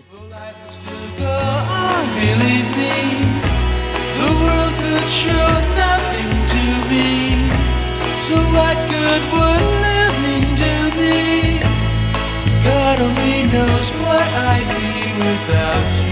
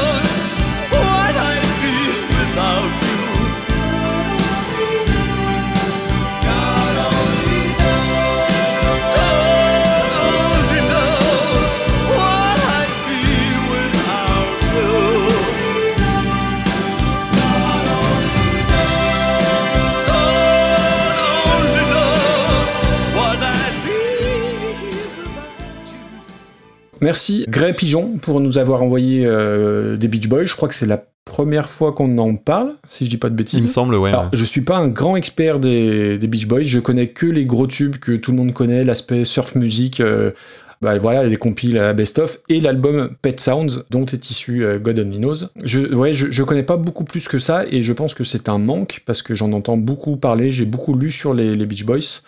Et puis il y a les Beach Boys, et il y a toute la carrière solo de, de Brian Wilson. On les présente souvent comme les rivaux des Beatles, c'est un peu plus compliqué que ça bien évidemment, il faut pas les réduire à ça. Et surtout, c'est un des rares groupes, je trouve, à avoir réussi un comeback dans les années 80, c'est un groupe des, années 60 bien sûr. La chanson Kokomo dans le film Cocktail hein, en 1988, qui est re- redevenu, je crois, numéro, euh, numéro 1, donc euh, 30 ans après leur, leur début. Et je crois que c'est le premier groupe américain à avoir vendu 100 millions d'albums, donc ce qui est quand même juste colossal. Donc si vous voulez creuser euh, les Beach Boys, je vous invite à écouter l'épisode de- du podcast Graines de violence. Il y a un épisode qui est consacré à Brian Wilson et c'est absolument passionnant. On en vient à la chanson. Alors, c'est pas ma préférée des, des Beach Boys. Ma préférée, c'est très dur à dire, mais c'est Wouldn't It Be Nice? Mhm. Voilà, Ah, j'adore ouais. cette chanson. Mais God Only Knows, c'est une des plus belles chansons, euh, enfin considérée par le- les spécialistes musique. Je crois que c'est la chanson, une des chansons préférées de Paul McCartney, qui est quand même, bah voilà, une, une petite référence. Donc elle est sur Pet Sounds, qui est un des albums les plus importants, les plus influents à enregistrer avec les musiciens de Phil Spector. Et il y a une vraie, euh, j'adore hein, cette chanson. Il y a une vraie originalité dans la suite d'accords. Euh, euh, je trouve qu'il y y a une ambiguïté dans sa, dans sa tonalité. Je sais pas comment expliquer ça, et c'est ce qui fait la, je sais exactement ce que tu es en train de faire. Ah, mais il y a- il y a- il y a- je vais aller jusqu'au bout. Vas-y. C'est ce qui fait la, la spécificité, la richesse des Beach Boys, c'est de pouvoir changer de tonalité dans un même morceau, à, Est-ce que ça serait pas l'inverse d'une cadence parfaite. Est-ce que ce serait pas peu. au bout de 17 secondes que ça arrive? Au bout de 17 secondes, je, je- je l'ai noté, et euh, on passe du Ré majeur au Mi majeur, donc c'est c'est fantastique. Et, et cette modulation, parce que c'est le terme technique qu'on emploie, la modulation, rend la chanson très riche, bien évidemment. Et l'autre spécificité, le sachiez-tu, c'est elle a un refrain très court. En moins de 3 minutes, il y a une orchestration qui est dingue, il y a des cordes, des cuivres, des bois, les petites percus qui vont bien. La production pour 1966, faut juste se rendre compte de... c'est- C'est absolument hallucinant, je trouve, le, soin qui est mis sur toute la production. La fin en canon, c'est quand même pas très souvent qu'on a des chansons pop avec des canons et c'est- du vrai canon réussi. Il y a un fade out, mais je trouve que ça s'inscrit parfaitement dans, le, dans, dans la chanson. C'est une chanson, c'est une chanson que j'adore. Oui, alors les Beach Boys, euh, on- évidemment, on va pas résumer leur carrière parce que ce serait un enfer euh, à, à- à Ah oui, faire. non. Il y a- il- entre le line-up, la mort d'un des Les membres, drogues. etc., les drogues, les le, le fait que Brian Wilson écrit mais il est pas sur scène, enfin c'est c'est un bordel. Je, je comprenais que la moitié. Mais par contre, je me suis dit que ça, allait, ça avait l'air d'être assez fascinant à suivre. Donc je, je me suis promis de, de redécouvrir un Ouais. peu les Beach Mm. Boys, surtout que ben, j'ai réécouté entièrement Pet Sounds euh, là, euh, ces jours-ci, qui est vraiment puré, mais c'est vrai que tu as l'impression que tous les morceaux sont, sont, sont extraordinaires, et quand tu écoutes ne serait-ce que le best-of, les fameux morceaux les plus connus, mais ils sont tous excellents, quoi. Ouais, c'est super beau, moi j'aime beaucoup. Et sur Pet Sounds, une chose que j'ai remarqué aussi, c'est que t'as des moments euh, bon, qui sont évidemment très pop et tout ça. Il y a aussi quelques passages qui sont euh, très euh, dans une ambiance très easy listening, un peu euh, façon Bird Bacharach, encore une fois, j'y reviens. Mais euh, je trouve qu'il y a cette patte-là. D'ailleurs, ils ont repris hein, du Bird Bacharach à un autre moment dans leur carrière. Je sais plus quelle était la chanson. Mais si, si vous aimez par exemple la chanson Let's Go Away for a While, qui est donc une chanson des Beach Boys qui apparaît sur Pet Sounds, vraiment Bird Bacharach ça vous plaira et inversement quoi. Donc euh, je, vous je invite à écouter cette chanson là en particulier. Donc oui, tu l'as dit, c'est un immense classique. Alors quand on regarde les classements des meilleurs albums, il est toujours soit premier, soit Oui, deuxième, oui. et le deux, et c'est généralement collé avec euh, Sgt Pepper, sachant que euh, Paul McCartney a avoué s'être euh, inspiré très fortement de Pet Sounds pour réaliser les chansons de Sgt Pepper. C'est vraiment deux, deux albums qui vont un peu main dans la main. Euh, c'est un album que j'ai découvert sur le tard et je l'ai découvert parce que on m'avait demandé pour un zig de pod donc puisque c'était ça que tu parodiais avec énormément de talent. T'as juste un moins grand nez que moi. Euh, ah non, j'ai pas, j'ai pas parodié. T'as repris mes ça veut dire que pa- parodier, ça veut dire je me moque. J'ai repris tes, tes termes, mais c'est tout. alors je, je vais je vais rien dire, je l'ai réécouté un peu par flemme de tout recommencer. J'ai- et j'ai j'ai bien aimé cet épisode, dis donc, il était cool. Et d'ailleurs, euh, petite parenthèse, si je puis me permettre, il faut que euh, c'est introuvable sur le site. hein. Sur le site écoute ça euh, podcast.fr. Euh, c'est un peu le bordel. Faut que tu ranges tes affaires un peu.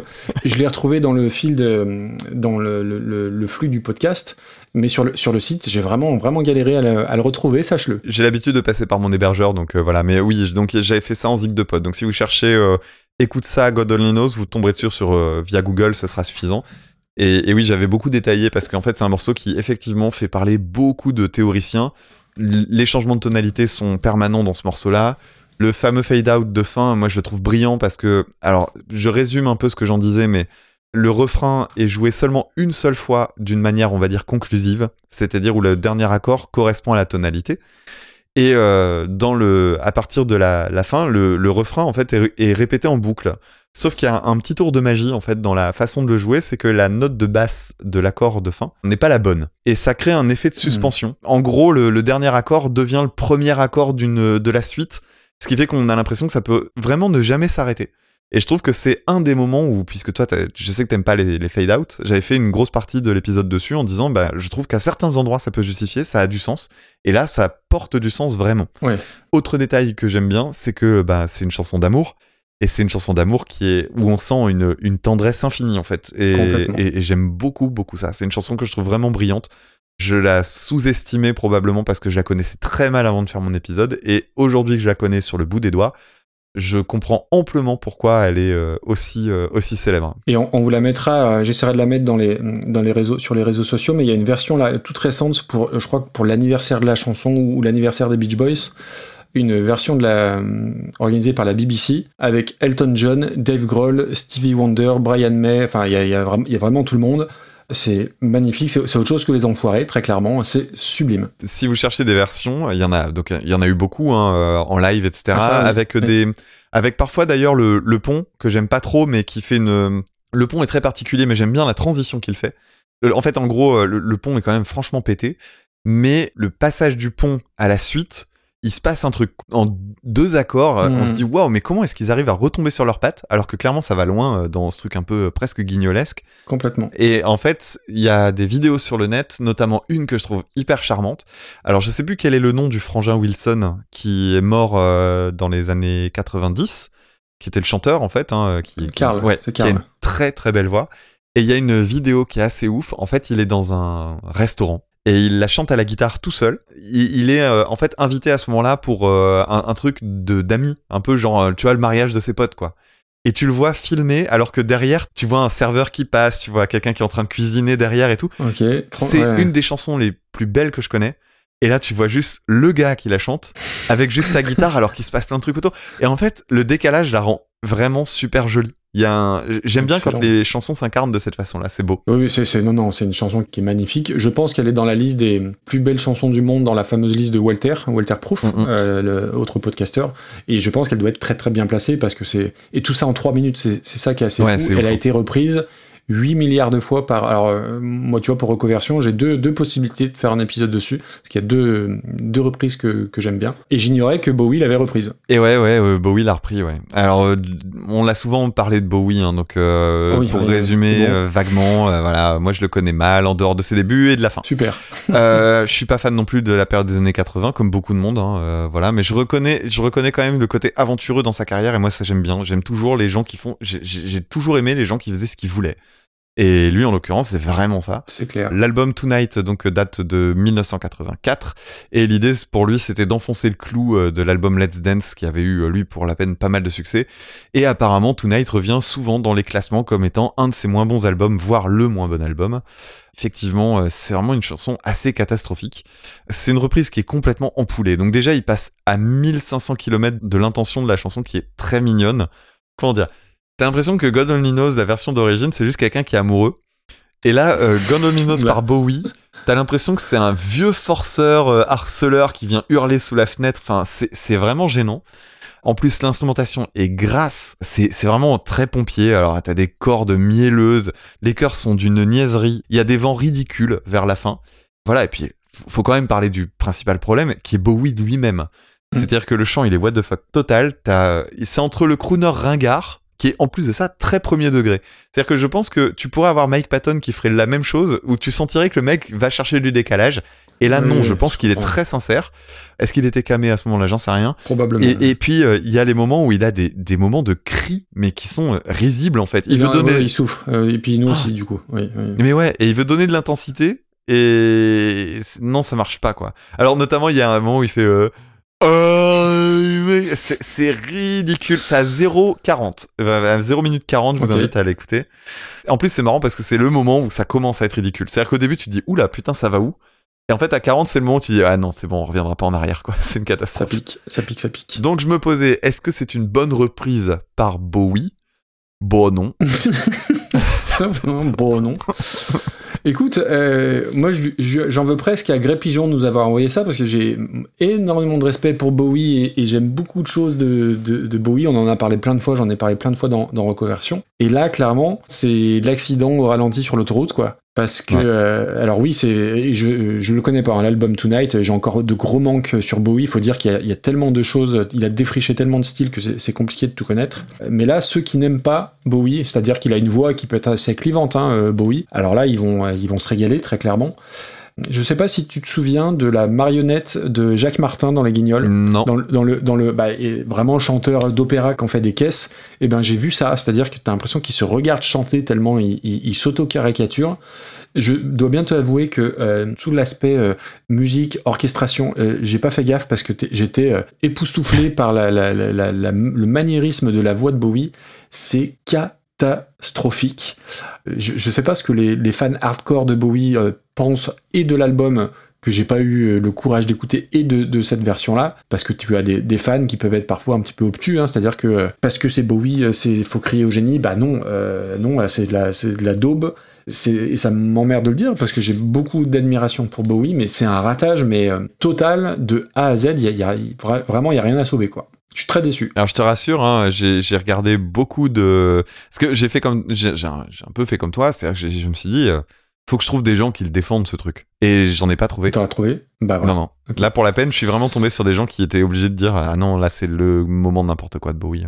Ah ouais, ouais, écoute, euh, alors après, euh, 84, euh, oui, en termes de drogue, euh, ça y allait encore. hein. Et puis surtout que, quel intérêt, euh, 20 ans après, de reprendre un titre comme ça qui a déjà fait ses preuves et que c'est de toute façon euh, peine perdue de, de, de faire au moins aussi bien. On pourrait saluer la prise de risque, mais là, c'est une prise de risque inconsidérée, c'est très con en fait. Et en plus, euh, c'était pas quelqu'un qui brillait non plus par sa modestie. Je suis presque sûr qu'à cet endroit-là, il était sûr de faire un truc génial. hein. C'est peut-être un peu dur de le penser comme ça, mais. Bah, et- euh, la chanson pue le côté euh, re- regardez-moi, je, je- je suis en train de sublimer euh, un, un classique intemporel.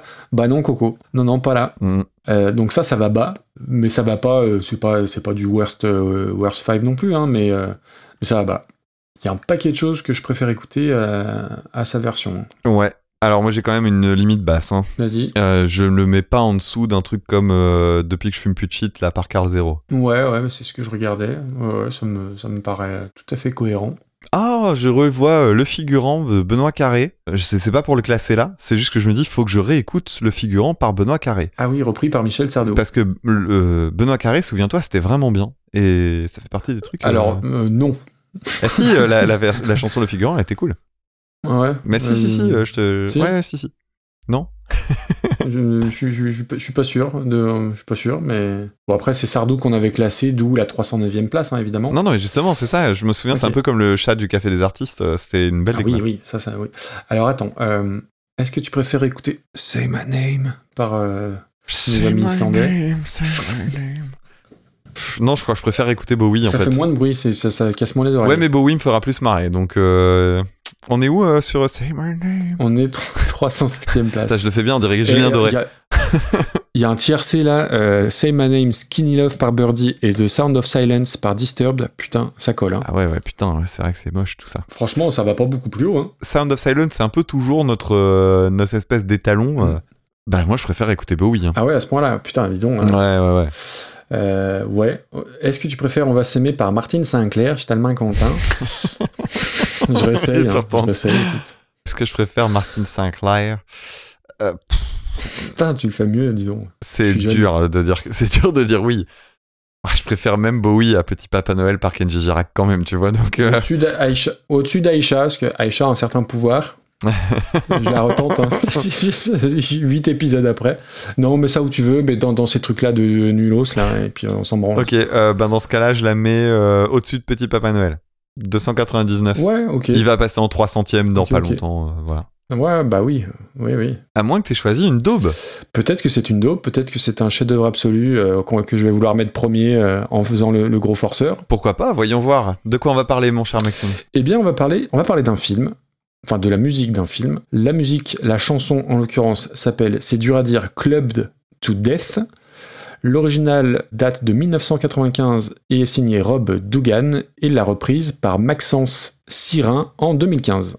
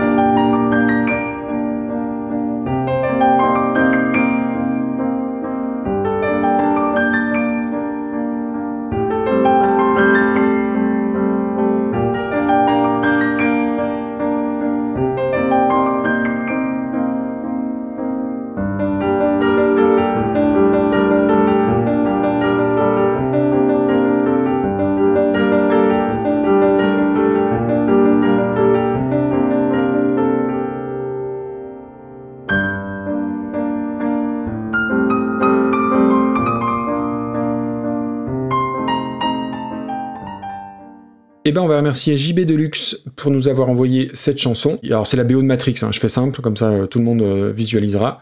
Elle est signée Rob Dugan, cette BO. Donc, c'est un Australien qui a commencé dans l'électro avec Rollo.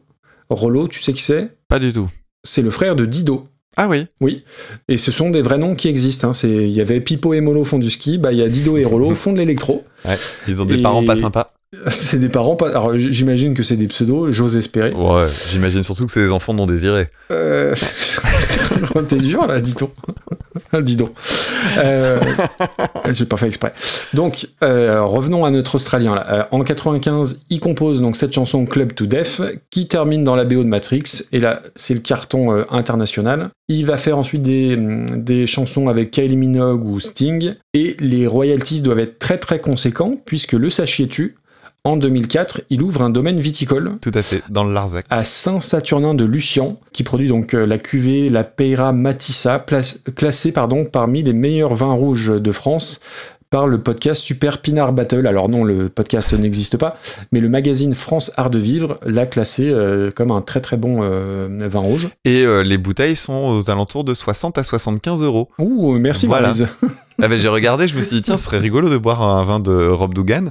Alors, je bois pas de rouge, moi, donc euh, voilà, mais je me suis juste dit, ah, ce serait sympa. moi je veux bien goûter, moi j'aime bien après, le je me rouge. suis dit, euh, je m'y connais clairement pas assez pour payer 60 balles une bouteille. Eh ben écoute, on, on va faire Super Pinard Battle avec le vin de Rob Dugan et celui de Maynard James Keenan, il y a bataille. Euh, donc la chanson, euh, elle est indissociable du film. Alors, euh, je suis pas un grand fan de, de science-fiction, donc je préfère très nettement la chanson au film.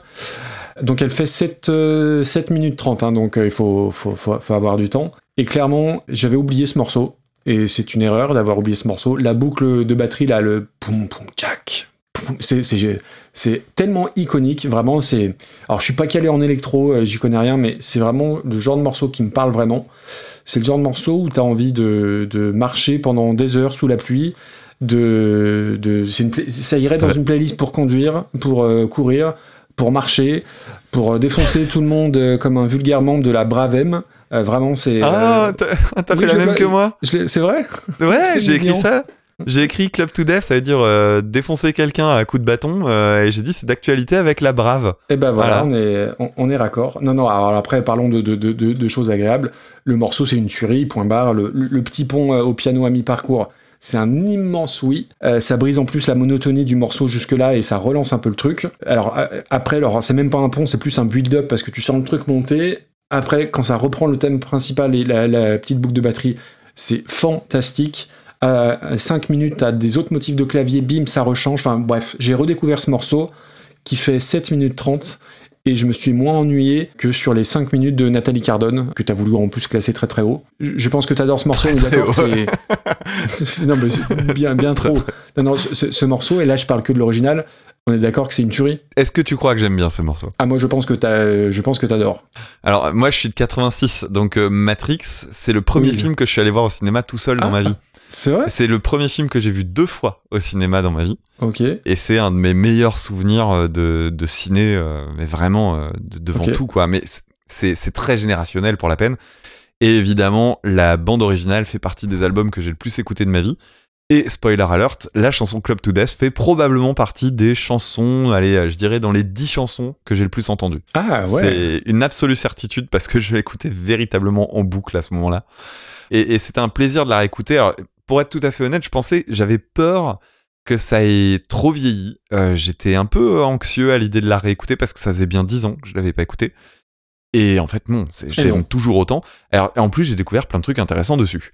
D'abord, je me suis intéressé à Rob Dougan et c'est un peu compliqué de savoir exactement ce que fait ce mec. Parce qu'en fait, on voit qu'il a collaboré avec machin ou avec bidule, mais en fait, t'arrives pas à savoir exactement ce sur quoi il a collaboré. Est-ce que c'est des remixes? Est-ce que c'est des instrumentaux? C'est assez complexe. Du coup, tu sais pas trop quand tu tombes sur un album qui s'appelle Rob Dougan, est-ce que c'est vraiment lui qui joue, qui chante Qu'est-ce qu'il fait exactement? Et en fait, il se trouve que ben il est compositeur vraiment et il chante. Et il y a un album, euh, il y a un album de lui hein, qui est disponible sur Spotify que j'ai parcouru. Je l'ai pas écouté, mais j'ai parcouru et en fait, c'est bien. Et euh, ce qui est surprenant, c'est que euh, il y a de l'électro, bien évidemment. Il y a aussi Ouais. d'énormes influences classiques, et je vais y revenir. Et c'est qu'il chante et il a un chant blues avec une voix assez éraillée. Et je vous recommande d'écouter une chanson qui s'appelle Left Me for Dead. Tu devrais l'écouter aussi, Maxime, ça te plairait beaucoup. C'est une musique qui globalement est très cinématographique. C'est-à-dire que même en dehors du fait que Club to Death soit repris dans la BO de Matrix, il y avait une chanson par exemple qui s'appelle The Return, qui clairement pourrait être une chanson qu'on trouverait dans un James Bond. C'est assez saisissant et c'est vraiment très bien.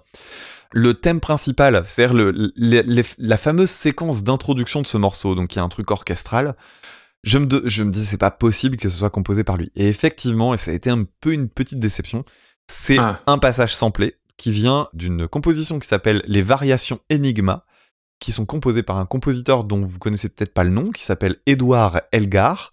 Vous connaissez par contre sa musique, c'est une évidence. Euh, c'est lui qui a écrit un morceau qui s'appelle, enfin une, une pièce, que- une pièce classique qui s'appelle euh, Pump and Circumstances, qui est un, un truc très connu qu'on entend notamment euh, si vous aimez toujours le cinéma. C'est ça, ça fait partie de la bande originale d'Orange Mécanique, par exemple. Alors, Edouard Delgar, qui est, même si euh, voilà le nom ne vous dit rien, c'est un donc c'est un compositeur britannique et qui était euh, très connu en France puisqu'il a même eu un surnom puisqu'on l'avait appelé Elgar du Nord. euh, puisque c'est un peu au-dessus de chez nous. Putain, je Oui, oui, ça se, ça se survend des blagues. hein. Alors, à 2h20, t'as t'as le droit à 2h20 d'émission, il faut Oui, se vendre. Alors, les variations Enigma, donc c'est des variations. Donc, c'est-à-dire qu'en gros, il y a un thème principal et il est décliné de plein de manières différentes. Il y a 14 parties dans la pièce des variations Enigma et j'adore le principe. Chaque partie est dédiée à un de ses proches. Donc, en fait, chaque euh, ambiance musicale permet d'avoir une espèce de facette de la personnalité. Donc, t'as des trucs qui sont très énervés, qui sont censés représenter des personnes nerveuses, etc. C'est marrant. Et en fait, le truc qui est fou, c'est que tu dis, euh, oui, c'est censé être des choses qui se ressemblent très fort, et effectivement, il y a des thèmes qui reviennent, mais surtout, tous les morceaux sont basés sur donc un thème mystère. Donc c'est pour ça que ça s'appelle Enigma Variations. D'accord. Pourquoi Enigma? Parce qu'en fait, il- toutes les mélodies qu'on entend sont en fait des contrepoints, c'est-à-dire, euh, en, en gros, quand on fait de la...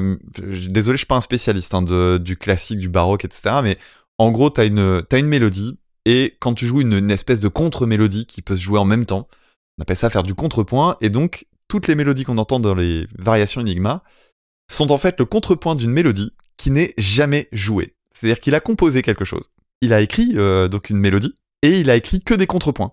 Et toutes ont en point commun cette mélodie-là qu'on n'entendra jamais. Et donc l'idée d'aujourd'hui, c'est de savoir, mais c'était quoi cette mélodie dont il s'est inspiré? Oh, Ben oui, oui, je, je l'entends bien. Et en fait, on sait pas. Il y a plein de théories, mais il y a rien de sûr. Ah, c'est cool, euh, j'aime bien l'histoire. Donc il y a des gens qui pensent que c'est les sonneries des cloches de Big Ben, il y en a d'autres qui pensent que c'est un, un hymne, etc. Il y, a, il y a plein de théories et C'est un peu le Banksy de, du truc, Ouais, quoi, y a de un la, petit- de la il y a un- mélodie. Il y a un petit peu ça et, et j'aime beaucoup cette idée-là. Donc euh, et, et, euh, donc j'ai réécouté euh, j'ai écouté les morceaux les plus connus de Elgar et c'est super beau. Et en fait j'en connaissais plein. Donc euh, je vous invite à écouter. C'est un compositeur un peu négligé je pense et ça gagne à être euh, redécouvert. J'en viens à Club to Death. On a été un peu emmerdé en fait au moment de, de la choisir parce que Oui. la version de Matrix en fait c'est le Kurayamino remix qui est en fait euh, au départ je me disais mais donc c'est un remix donc c'est pas vraiment Rob Dugan en fait si c'est bien la chanson de Rob Dugan c'est juste la version longue en gros Kurayamino moi je pensais que c'était euh, du coup le nom d'un mec qui faisait le remix en fait pas du tout ça veut dire darkness Euh, c'est- enfin c'est la traduction de darkness donc euh, le fait de la, le- la sombritude Mm. C'est la sombritude, très bien. la sombritude. et donc, euh, bah, voilà, et plus le mot variation, parce qu'en fait, bah, ça s'inspire d'un truc qui s'appelle les variations. Et lui-même fait des variations, c'est-à-dire qu'en fait, euh, le passage au piano, etc., c'est en fait un, un truc qui s'inspire de la ver- du, du truc d'Elgar, etc., etc. Donc voilà, je pense que c'est une, une référence directe euh, au fait que ce soit euh, que ça se soit inspiré de ça.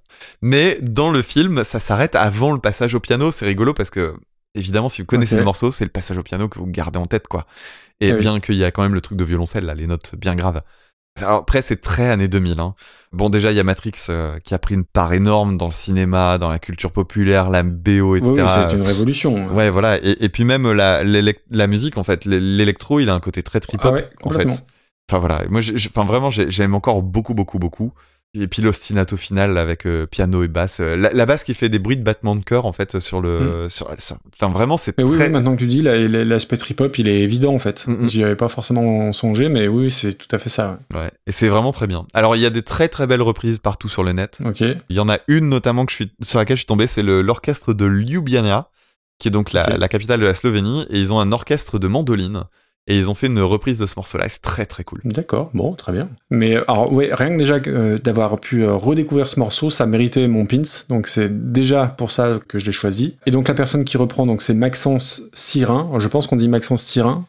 Donc c'est un bisontin. Alors c'est pas un petit animal, hein, c'est un habitant de, Besançon. On dit les bisontins, c'est le gentilé, c'est les, les bisontins. Je n'en avais jamais entendu parler, mais a priori c'est une pointure du piano, hein, 900 000 followers sur Spotify. Donc euh, bon, euh, voilà, quand même, euh, ça, il, pèse dans le game entre, guillemets.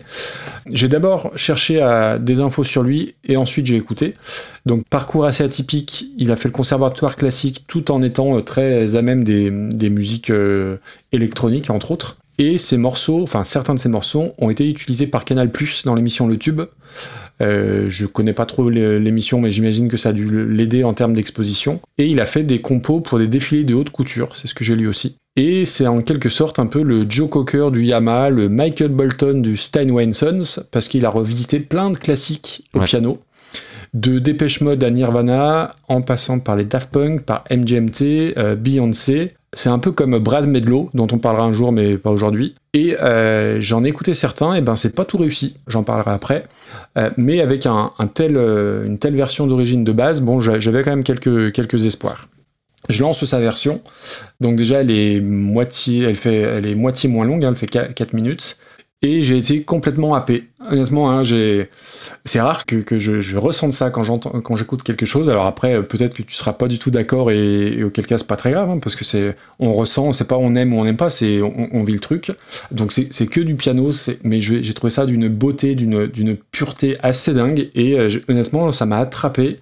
Les notes hautes sur la première partie, donc euh, les notes au, piano, vraiment, ça m'a collé les larmes aux yeux. Je sais pas trop pourquoi l'expliquer. Été vraiment très, vraiment très ému par l'intégralité du morceau et je l'ai, je l'ai écouté trois fois de suite. Mais vraiment dire, euh, je peux pas arrêter. Il faut que, il faut que j'écoute, il faut que je réécoute.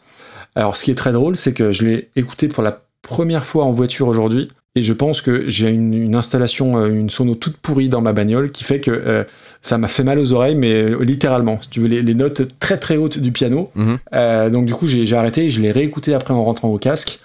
Et oui, oui, j'ai pas grand chose à dire, si ce n'est que oui, j'ai été euh, vraiment, ça me colle les poils, les, les larmes aux yeux, tout ce que tu veux. Alors là, pour le coup, c'est le genre de morceau où, où tu te vois marcher pendant des heures sous la pluie. Alors t'as t'as pas envie de défoncer des gonzes, mais t'es dans un, un mélo dramatique français hein, avec euh, Laure Calamy et Benoît Magimel, mais c'est pas grave.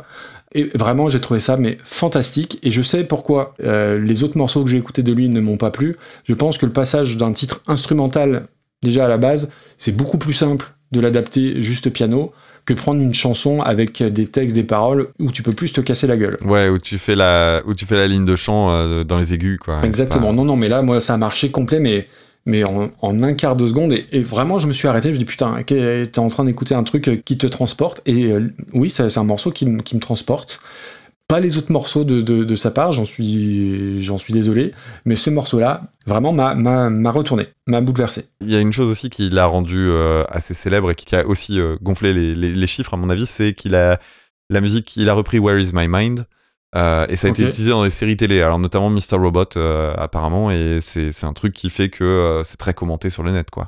D'accord. Il y a une vidéo sur YouTube de lui qui interprète euh, Club to Death, donc si tu l'as jamais vu, bah, je t'invite à regarder. Tu vois vraiment gros plan sur les mains et tout, c'est- toujours agréable. Moi j'aime bien, je trouve que le piano Mm. c'est un instrument extrêmement visuel, donc c'est cool à regarder. Oui. Alors effectivement, il a fait 10 000 reprises au piano, hein, et Club to Death en elle-même aussi a subi euh, 10 000 reprises au piano euh, de sur le net. J'imagine. Et, et ce que je trouve intéressant dans sa reprise, c'est que c'est encore une fois, on revient sur la question des variations. C'est plus, à mon avis, des variations sur le thème de Matrix qu'une reprise en elle-même. C'est-à-dire qu'il ajoute lui-même des thèmes. hein. En gros, il joue l'intro, puis après, il part sur quelque chose. Ensuite, il joue le, le fameux break de piano et il repart sur un autre passage. Donc moi, je trouve ça intéressant, surtout qu'en plus, il, il choisit, euh, notamment au moment où il attaque, je crois, son premier thème à lui, de pas conclure. Tu sais, je parlais tout à l'heure de notes de résolution. Il joue le passage piano que tout le monde attend. Et en fait, la dernière note qui est censée, euh, voilà, remettre un petit peu, euh, voilà, c'est fini. Il la joue pas et ça permet de prolonger. Il y, a- des petites idées comme ça qui sont vraiment pas dégueulasses. Euh, L'intro, évidemment, où il reprend le thème d'Elgar uniquement au, au piano, ben, je trouve ça assez joli.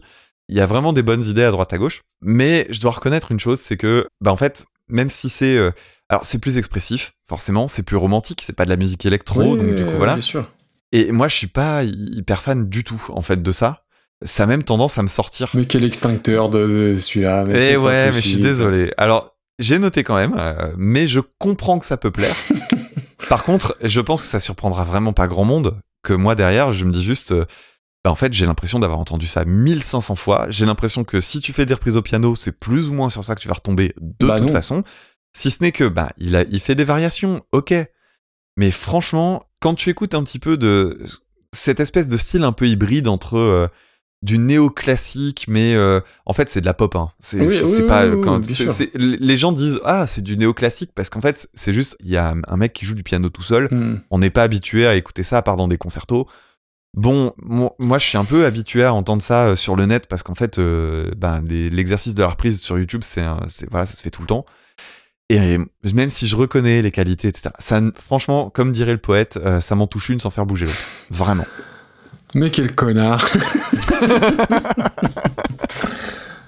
Ah putain, il m'a cassé mon, truc. Bah écoute, non, euh, JB Deluxe, merci, euh, franchement. euh, j'étais sûr en plus, j'étais sûr que t'allais que t'allais dire ah non, j'ai déjà entendu, ou la cadence, putain, putain. Non, non, alors après, bah, blague à part, j'ai conscience d'une chose, le fait de ne pas être musicien fait que je suis beaucoup plus impressionnable que toi, c'est une évidence. Après, pour écouter beaucoup de reprises, toutes formes euh, confondues, guitare acoustique, euh, piano seul, j'en ai écouté beaucoup des, des reprises juste au piano. Euh, là, euh, j'ai ressenti un truc que j'ai- pas eu. C'est pas parce que c'est Matrix, parce que je m'en cogne de Matrix, c'est juste, bah voilà, t'as pas trop d'explications en fait. Soit t'es pris par la chanson, soit tu, soit tu l'es pas, et peu importe Mhm. toutes les, les- les circonvolutions technico-théoriques, bah moi ça a marché du feu de Dieu, clairement. Alors c'est drôle parce que la dernière fois que, enfin la dernière fois, c'est pas la dernière fois, mais une des dernières fois remarquables où je me suis dit ah putain ça ça me touche, c'est beau, vraiment. Et c'était très sincère, je m'en souviens très bien. Je t'avais dit au, mo- au moment du Parce que morceau moi je dont m'en je souviens parle, pas, tu vois. je m'étais dit, euh, oui, ah, ça existe. Euh, je m'étais dit, euh, j'étais sur l'autoroute, j'ai écouté cette chanson et je me suis rendu compte que je faisais plus attention à la route et je me suis dit qu'il fallait que j'arrête de l'écouter en bagnole. C'était la chanson Tout Plus Twist 5 par Daou oui, oui, oui. qu'on a extrêmement mal classée finalement par rapport à ce qu'elle vaut. Euh, je sais moi. plus où on l'a mise. euh. Et ben moi j'avais insisté lourdement et elle s'est retrouvée 66e. Ah bah attends, c'est un extraordinaire classement, euh, 66ème. Oui, c'est ce que je trouve aussi pour ton morceau à toi euh, repris par Maxence Ah mais je- moi j'allais pas faire le forceur comme toi avec temps calme et imposer euh, de la mettre dans le top 10, hein, je te rassure. hein. J'ai une conscience, je suis honnête moi. Donc euh, euh, Souviens-toi, pas très loin, regarde, il y a Mother's Little Helper qui t'avait aussi beaucoup touché. Oui, complètement. C'était à l'épisode 5. Et ben écoute, euh, pour moi c'est dans... Et il y a le chat du café des artistes Ouais, par euh, ta chère oui. Charlotte. Mais c'est pas, c'est- pas tout à fait pareil. Bon là, I Bet You Look Good on the Dance Floor, elle est, elle est trop haute, cette, euh, cette reprise. Attends, bou attends, on la bouge. Ah. Euh, Putain, même Jenny in a Bottle par le Scott Bradley, je sais pas quoi là. Putain, c'est haut la vache. C'est que des trucs à toi qui sont mal classés, t'as remar- t'as- t'as remarqué? Attends, à Podren, on va faire ça. On va, pas, on va pas classer trois chansons, on va juste se mettre devant l'ordi, on va laisser le tableau derrière nous. Attendez, on range. Sachant qu'on a fait un, un bon coup d'arnaque hein, sur les, ch- les chansons qu'on a choisies, mais bon. Ah, attention, attention, Maxime, on va pas spoiler, mais on a, on a des belles chansons à vous proposer pour, euh, Euh. pour Podren. À grande occasion, grande chanson. Euh, écoute, moi je te propose entre Lovely Day par Al J et Le chat du café des artistes. Eh bien, that's a rap. C'est vendu. Et c'est pas cher payé, je trouve, tu vois. Je, je, je, je suis, je suis de bonne composition ce soir, je suis, je suis sympa. Hmm. Tu gardes les munitions pour, euh, pour dans 15 jours. Ouais, ouais, exactement. Non, non, après, j'ai vraiment, j'ai, alors, vraiment, c'est presque un double pins dans le sens où euh, ça m'a- fait du bien de redécouvrir cette chanson-là. Et je pensais pas être euh, chopé comme ça par, le, par la reprise. Il a marché à fond, le gars, comme Très dirait l'autre. Bon, bah, Bah, tu seras sans doute pas le seul, hein. eh ben, vous nous direz, vous nous direz, je compte sur vous pour me, me conforter dans, dans mon idée ou pas. Et à la fois, la, la- la dernière fois qu'on a classé un truc un peu bizarre, euh, temps calme, dixième, personne n'a compris, sauf, sauf Bertie et toi. Hein. Et encore même Bertie, je suis pas sûr qu'il me suivait tant que ça. il, il attendait pas une dixième place. Et Dred Zeppelin qui a fini euh, 49e, ça, je, crois qu'il y en a qui s'en sont toujours pas remis. Alors que je maintiens. Oui, Dred euh, Zeppelin, ah, sûr. euh, aucun regret. Au- Aucun souci là-dessus. Hein. Et je, je crois même que je la- je l'aime. Au plus on avance, au plus je l'aime. Complètement, mais je suis d'accord. C'est-à-dire que on- on- si je l'avais connue euh, avant, je crois que je l'aurais mise bien plus haut. Écoute, on va la reclasser à Podred plus haut. Bon, et ben nous voilà avec nos 7 morceaux. hein. Alors c'est un épisode un peu, un, un peu bizarre puisqu'on a classé que 7 titres et on a parlé que 2h35 pour l'instant. Mais Oui. une playlist assez homogène, j'ai envie de dire. Tout à fait. Ouais. Qu'est-ce qui nous reste? Bah, Bah, il nous pas reste- grand chose. Il nous reste rien en fait, Il nous techniquement. reste rien. À part euh, donner envie de, de, re- de venir nous voir à Podren pour les personnes qui Oui. peuvent se déplacer jusque, jusque Rennes euh, ce, ce week-end-là. Si vous êtes euh, vraiment dans le secteur, ça vaut le coup. Alors c'est pas uniquement pour nous parce que c'est vraiment un, un moment très chouette. euh, donc euh, pour les personnes qui seraient pas trop au courant, parce que je pense qu'on en parle un peu comme si tout le monde connaissait, mais il y a aussi des gens qui écoutent du podcast mais qui s'intéressent seulement à certains podcasts. Donc euh, Podren, pour présenter un petit peu les choses, c'est donc un rassemblement de, de podcasteurs totalement indépendants Et l'idée, c'est que pendant un week-end, il y a des enregistrements en direct. Tout le monde reste là pour écouter les, uns les autres. Il y a des auditeurs, des auditrices. Il y a beaucoup de personnes qui font du podcast. C'est un endroit euh, extrêmement chaleureux. Euh, Il y a un côté un peu colo qui, se retrouve là-dedans et qui est très très sympathique. Euh, moi, c'était vraiment un super week-end l'année dernière. Euh, je suis très fier qu'on ait l'occasion de- d'enregistrer. en plus, j'ai un super invité. Donc, euh, je suis content. Et, et espèce de con, faut préciser que, que c'est totalement gratuit. Oui, je, je l'ai pas du tout dit euh, dans l'intro de Je, je, sais pas, je pense que tu as dû oublier. Non, non, je l'ai dit. euh, c'est- complètement gratuit, ce qui moi me, me fait toujours halluciner et, et- très bien. Mais voilà, ça, ça prouve la, la, la volonté du truc derrière, c'est de vraiment du, de, de l'échange, de partage. Et voilà, moi depuis que je fais du podcast, j'ai envie de dire, j'ai presque fait du podcast pour pouvoir faire Podren, parce que bah voilà, euh, chaque année je voyais euh, tout ce petit monde-là se, se réunir, et puis avec des auditeurs et des auditrices. Alors on avait fait euh, Super Cover Beatles, mais en, en distanciel, hein, c'était pendant, le Covid. Et moi je suis très fier d'être d'être ton invité, donc euh, je, je, je suis ravi. Je suis ravi. Autre chose quand même, euh, deux, deux, deux choses qui me semblent importantes. D'abord, c'est les 10 ans de Podren. Donc c'est un, un Podren un peu exceptionnel hein, finalement. Donc c'est aussi une des raisons pour lesquelles je suis très fier qu'on ait l'occasion de, de faire une émission là-bas. Et deuxième point important, euh, ben, saluer l'orga en fait, parce que euh, c'est que des bénévoles. C'est l'association Badic euh, qui, qui gère ça et c'est vraiment que des gens qui sont extrêmement investis. D'ailleurs, on dit que c'est entièrement gratuit, c'est le cas. Il y a quand même une urne hein, euh, le, le jour même pour pouvoir permettre de financer l'assaut, de, de pouvoir rembourser les, les, les frais qui ont été avancés, etc. Et j'en- j'encourage vraiment tout le monde à, à donner un peu une petite dîme pour pouvoir soutenir le projet. Et puis, euh, autre chose importante, on ne fait pas que enregistrer ce, ce jour-là, Maxime. Qu'est-ce qu'on fait aux alentours de 19 ou 20 heures, je ne sais plus. Euh, bah, moi je rentre à l'hôtel. tu veux pas le dire? Euh, si, si, si, vas-y, vas-y. Mais je, je, je me demande même comment c'est possible, donc je, n'arrive pas à le prononcer.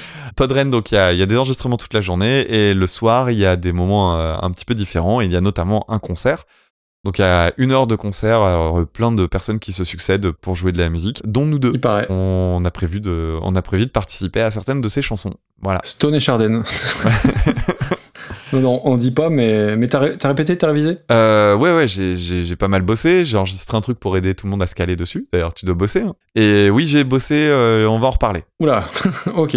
Bon, en tout cas, si avec ça vous avez pas envie de ne pas venir, eh ben, je sais pas ce qu'il faut, ce qu'il faut faire. Attends, et attends, pour dire un truc aussi, euh, on n'a pas encore tous les détails de notre émission de 50 minutes, mais euh, on, on devrait faire gagner des trucs. On peut aussi attirer les gens avec, du- avec du goodie. Voilà, du, du, du bon gros goodie. Ouais. Bon, bah avec ça, écoute, on a fait le tour, hein. super, super. Donc pas de flutio, mais il y aura un flutio à Podren. Tout à On fait. fera gagner des trucs peut-être avec le flutio. J'ai bien reçu toutes vos bonnes réponses pour le pins du numéro 32 qui du coup, bah, on fera gagner quelqu'un lors du numéro 35. Si, si mes 34, calculs- ce sera le ou 33 bis. 34 et demi ou 34 bis ou 34 terres. Donc j'ai et ce coup-ci j'ai répondu à tout le monde. J'ai fait j'ai fait l'effort quasiment. Sachant que tout le monde t'a engueulé. Bah non, c'est que je me suis dit c'est pas cool. les, gens font l'effort de, de faire un petit mail. Et je vais prendre deux minutes à chaque fois. Mais deux minutes fois le nombre de, de personnes, euh, c'est ça commence à être important, mais c'est Ah bah, important de le faire. Ça fait 4 millions de minutes. Hein, Ça euh. fait 4 millions de minutes, exactement. Mais non, non, euh, donc, donc ça, et puis après, euh, bah, après Podren, on va reprendre le cours normal de, de nos émissions avec 10, 10 titres à chaque fois. Puis, euh, Très et puis bien. voilà. Et euh, change de disque, tu en es où? Ah euh, bah écoute, là j'ai sorti un épisode de- en début de semaine, si je dis pas de bêtises. Donc c'était le 29e numéro, je crois. On va arriver sur un numéro anniversaire dans, dans pas longtemps. Ce sera pas un numéro particulier. euh, j'ai pas prévu de célébrer ça. hein, ce sera un, un numéro comme un autre. Mais si vous n'avez pas encore écouté, euh, oui, je vous invite de nouveau à écouter euh, donc le format change de disque, hein, qui est sur un autre flux. Il faut aller le chercher sur les applis. Dans lequel je fais découvrir cinq artistes récents, émergents, je sais pas comment on peut dire ça, des, des indés. Des fois, c'est vraiment très très indé. Et des fois, j'ai des vrais coups de cœur pour des trucs qui sont bah, presque faits de briques et de broc. Euh, notamment, je crois que c'était dans l'épisode 27, j'avais parlé d'un groupe qui s'appelait Les Nombrils de la Lune. J'écoute Oh très souvent ce qu'ils font, j'adore. Et, et pourtant, je me disais, mais J'ai pas écouté encore. c'est un peu. nom, euh, je, je pense que c'est très imparfait en fait. C'est un charme fou. Et, et j'aime beaucoup. Et j'avais sorti l'épisode 28, donc euh, il y a maintenant trois semaines, dans lequel il y a. Je pense que vraiment c'est euh, c'est le meilleur épisode euh, en termes de, de, de playlist. C'est ton meilleur épisode Bah, euh, je- écoute, en termes de playlist, en tout cas, je crois que c'est l'épisode le plus fou. Et euh, l'épisode 29 donc est sorti euh, en début de semaine. Et comme je mets un point d'honneur à ne jamais me forcer à mettre de la musique, tout ce que je diffuse est sincère.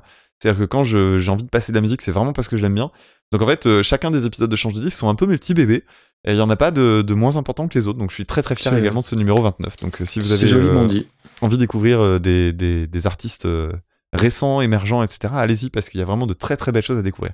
Et comme j'ai des goûts complètement pétés, il y a un peu de tout. Donc voilà. Super. Et toi, Maxime, tu as sorti. Alors si je fais le tion. Ah oui, c'était l'épisode sur les pochettes d'albums.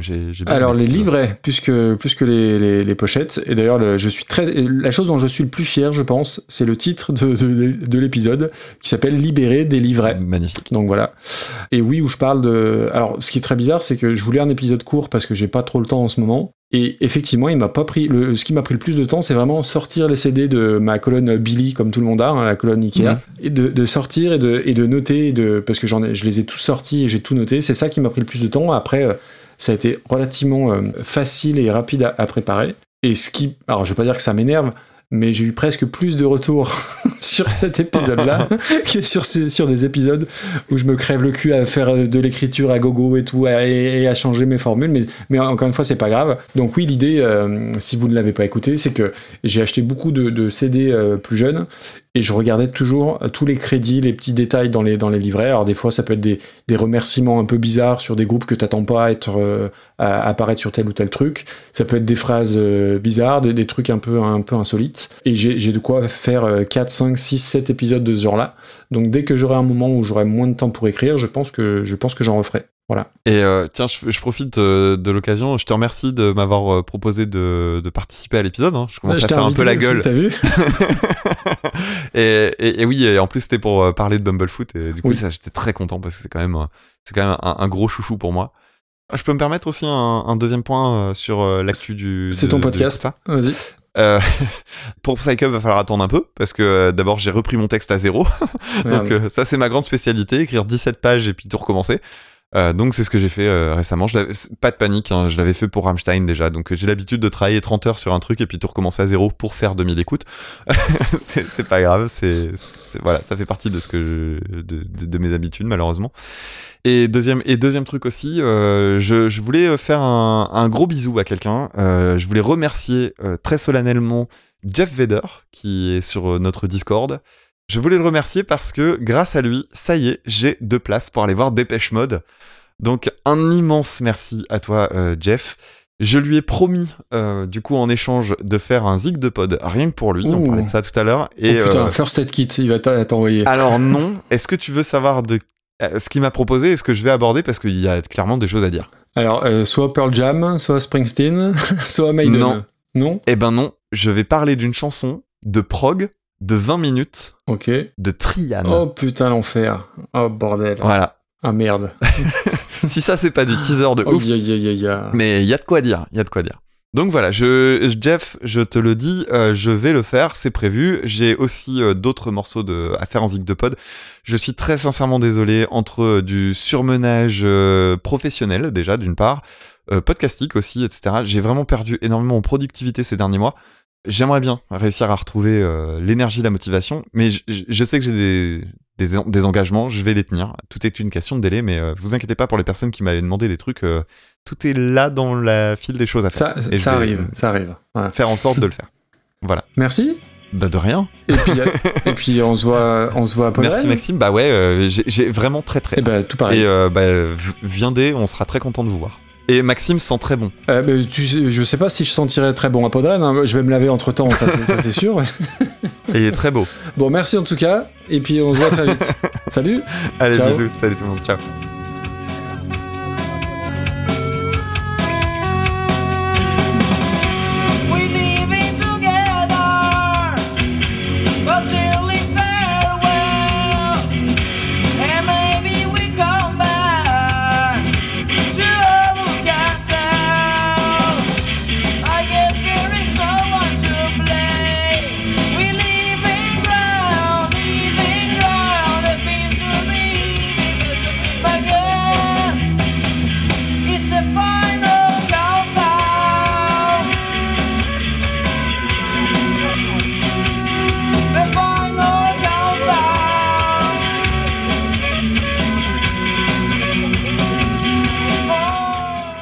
Alors tu vois, c'est drôle. Dans la, dans la vidéo de l'appel de la dernière fois, je crois que t'as le même t-shirt, j'ai la même chemise. Non, mais en fait, c'est ça, on avait... je, je suis allé me couper les cheveux moi-même, t'as vu Et le truc que tu ne vois pas, Ah oui, c'est le truc que tu ne vois pas, joli regarde, peut-être que tu vas le voir. Regarde, regarde ce que j'ai fait pour toi. Tu t'es rasé? Oh, ah bah oui. T'es toujours rasé, non? Non Non, mais là, je suis mieux rasé. Parce que Ah, je l'ai fait, je fait il y a 5 minutes. Tu vois, les- dans les 10 minutes de retard, il y a 5 minutes. Attends, t'as pris deux minutes de retard pour te raser C'est une blague ouais. Il fait chaud ici. Ça. Et ben ici aussi. Et puis euh, plus, plus j'attends, plus j'ai chaud. Donc tu euh, t'imagines. Oh, c'est à cause de moi This is a provocation. This is not a method. What do you want? You want me to go back to my plane and go back to France? Is that what you want? Ah, tu le connais par cœur. Je, je- je suis spécialisé en citations d'hommes politiques euh, des- des années 90. Ah, j'ai cru en imitation. Et t'as vu, on, on m'a dit que j'imitais très mal l'accent québécois. Je suis très vexé. ouais. Ouais, il- ça, ça veut juste se dire qu'il faut le Je travailler. pensais le tenir en plus. Tu vois Bah ouais, en tout cas, tu le donnais plus que moi, je m'y suis pas risqué. J'ai mis un code couleur sur mes, sur mes notes maintenant. D'accord. Ça remplace la, la flèche plus plus, c'est ça? J'ai non les plus et tout ça ils sont toujours là, mais j'ai des j'ai du violet pour les vannes et j'ai du vert pour les jeux de mots. Ok, ah, tu fais la, la distinction entre Mais c'est vanne pas et jeu de mots. Euh, alors c'est drôle, que moi je mets en fond orange euh, tout ce qui est drôle. Enfin, tout ce qui est drôle. tout ce qui est supposé Ah, drôle. les deux les deux nazes. Putain. Et tu sais quoi, le, même- le mieux c'est que j'ai un co-auteur maintenant. T'as un- un co-auteur? Ouais, c'est en discutant avec un co- avec un copain à l'école, on a trouvé deux jeux de mots en discutant. Ah, c'est bon ça. Tu, et tu, tu vas le citer quand même ou Non, même pas? Non.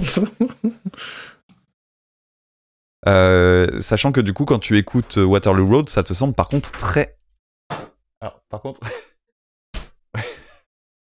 Désolé. Euh, c'est vrai, bah non. Non, mais c'est pas grave, tu, tu as, le droit de passer, c'est pas le problème, c'est juste pas. C'est juste pas qui fait passer la ronde dans le micro. non, non, elle respire pas, hein, elle se démerde. hein. Comment? Il y a pas d'eau sur le palier? Elle est là sur la table. Non, non, mais il y a pas de problème, je te rassure. De toute façon, j'ai pas aimé la transition, alors je vais la refaire. Elle, elle a le droit de bouger, Ouais, hein, tu t'as sais. le droit de bouger, t'as le droit de respirer, t'as le droit de me dire des trucs. Elle est en train Tu- de faire ta valise pas en fait. non, non, ah, j'entends pas. dommage.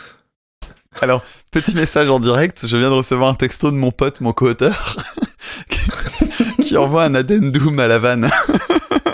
Alors, je vais tout de suite le Ah, noter. c'est bon ça. Et en fait, bah, j'ai appris plein de trucs. Euh, bah, déjà que c'était un, un vrai globetrotter, hein, parce qu'il a voyagé de New York. Pardon. Euh, c'est pas grave. Non, mais c'est très bien, parce que en plus, pour conduire ces voitures, faut être haut comme trois pommes. oh là là, ils sont lourds. C'est mauvais, Salut les mauvais, bloopers, hein, ça on la laisse, on laisse pas au montage. Il va falloir qu'on bosse pour Podren, hein, je te le dis. Ah oui, je, alors je, je t'annonce, je l'ai dit sur Discord, pour Podren, j'ai une vanne que je sais pas si je l'assume. tu vas le faire en public. oui, mais on, on verra. Bref, Allez, vas-y. Chéti qui démère. c'est qui qui démarre Chéti, Chéti qui démère. Pensez, j'avais le cœur gros. En doublant les feux de. Tiens bon la vague et tiens bon le vent. Iseo, Santiano. si Dieu veut toujours droit devant. Nous irons jusqu'à San Francisco. On prétend que là-bas l'argent coule à flot. Iseo, Santiano. on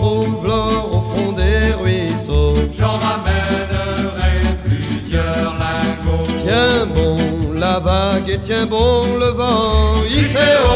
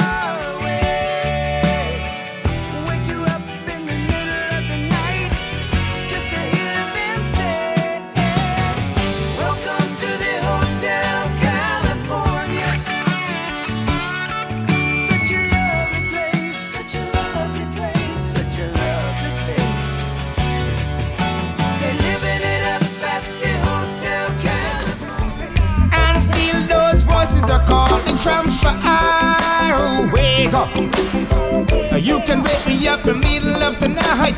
Just to hear them say, Welcome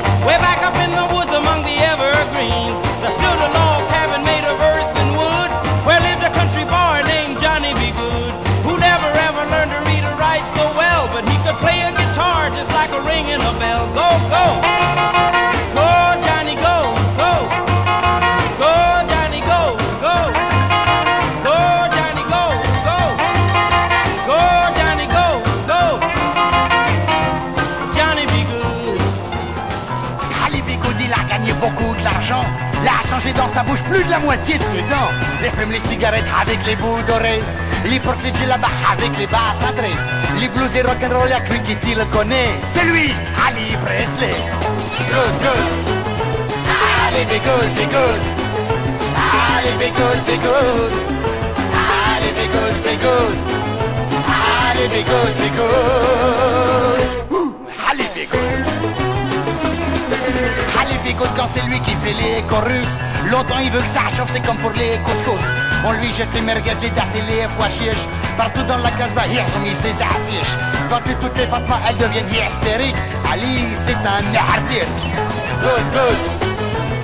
Ali Bigoud, Bigoud Ali Bigoud, Bigoud Ali Bigoud, Bigoud Ali Bigoud, Bigoud était gueule noire, comme l'étaient ses parents. Ma mère avait des cheveux blancs.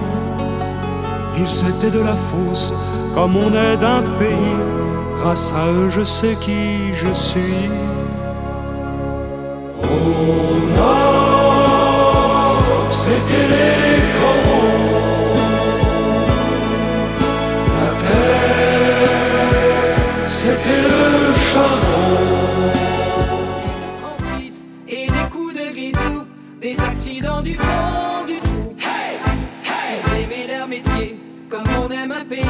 C'est avec eux que j'ai compris.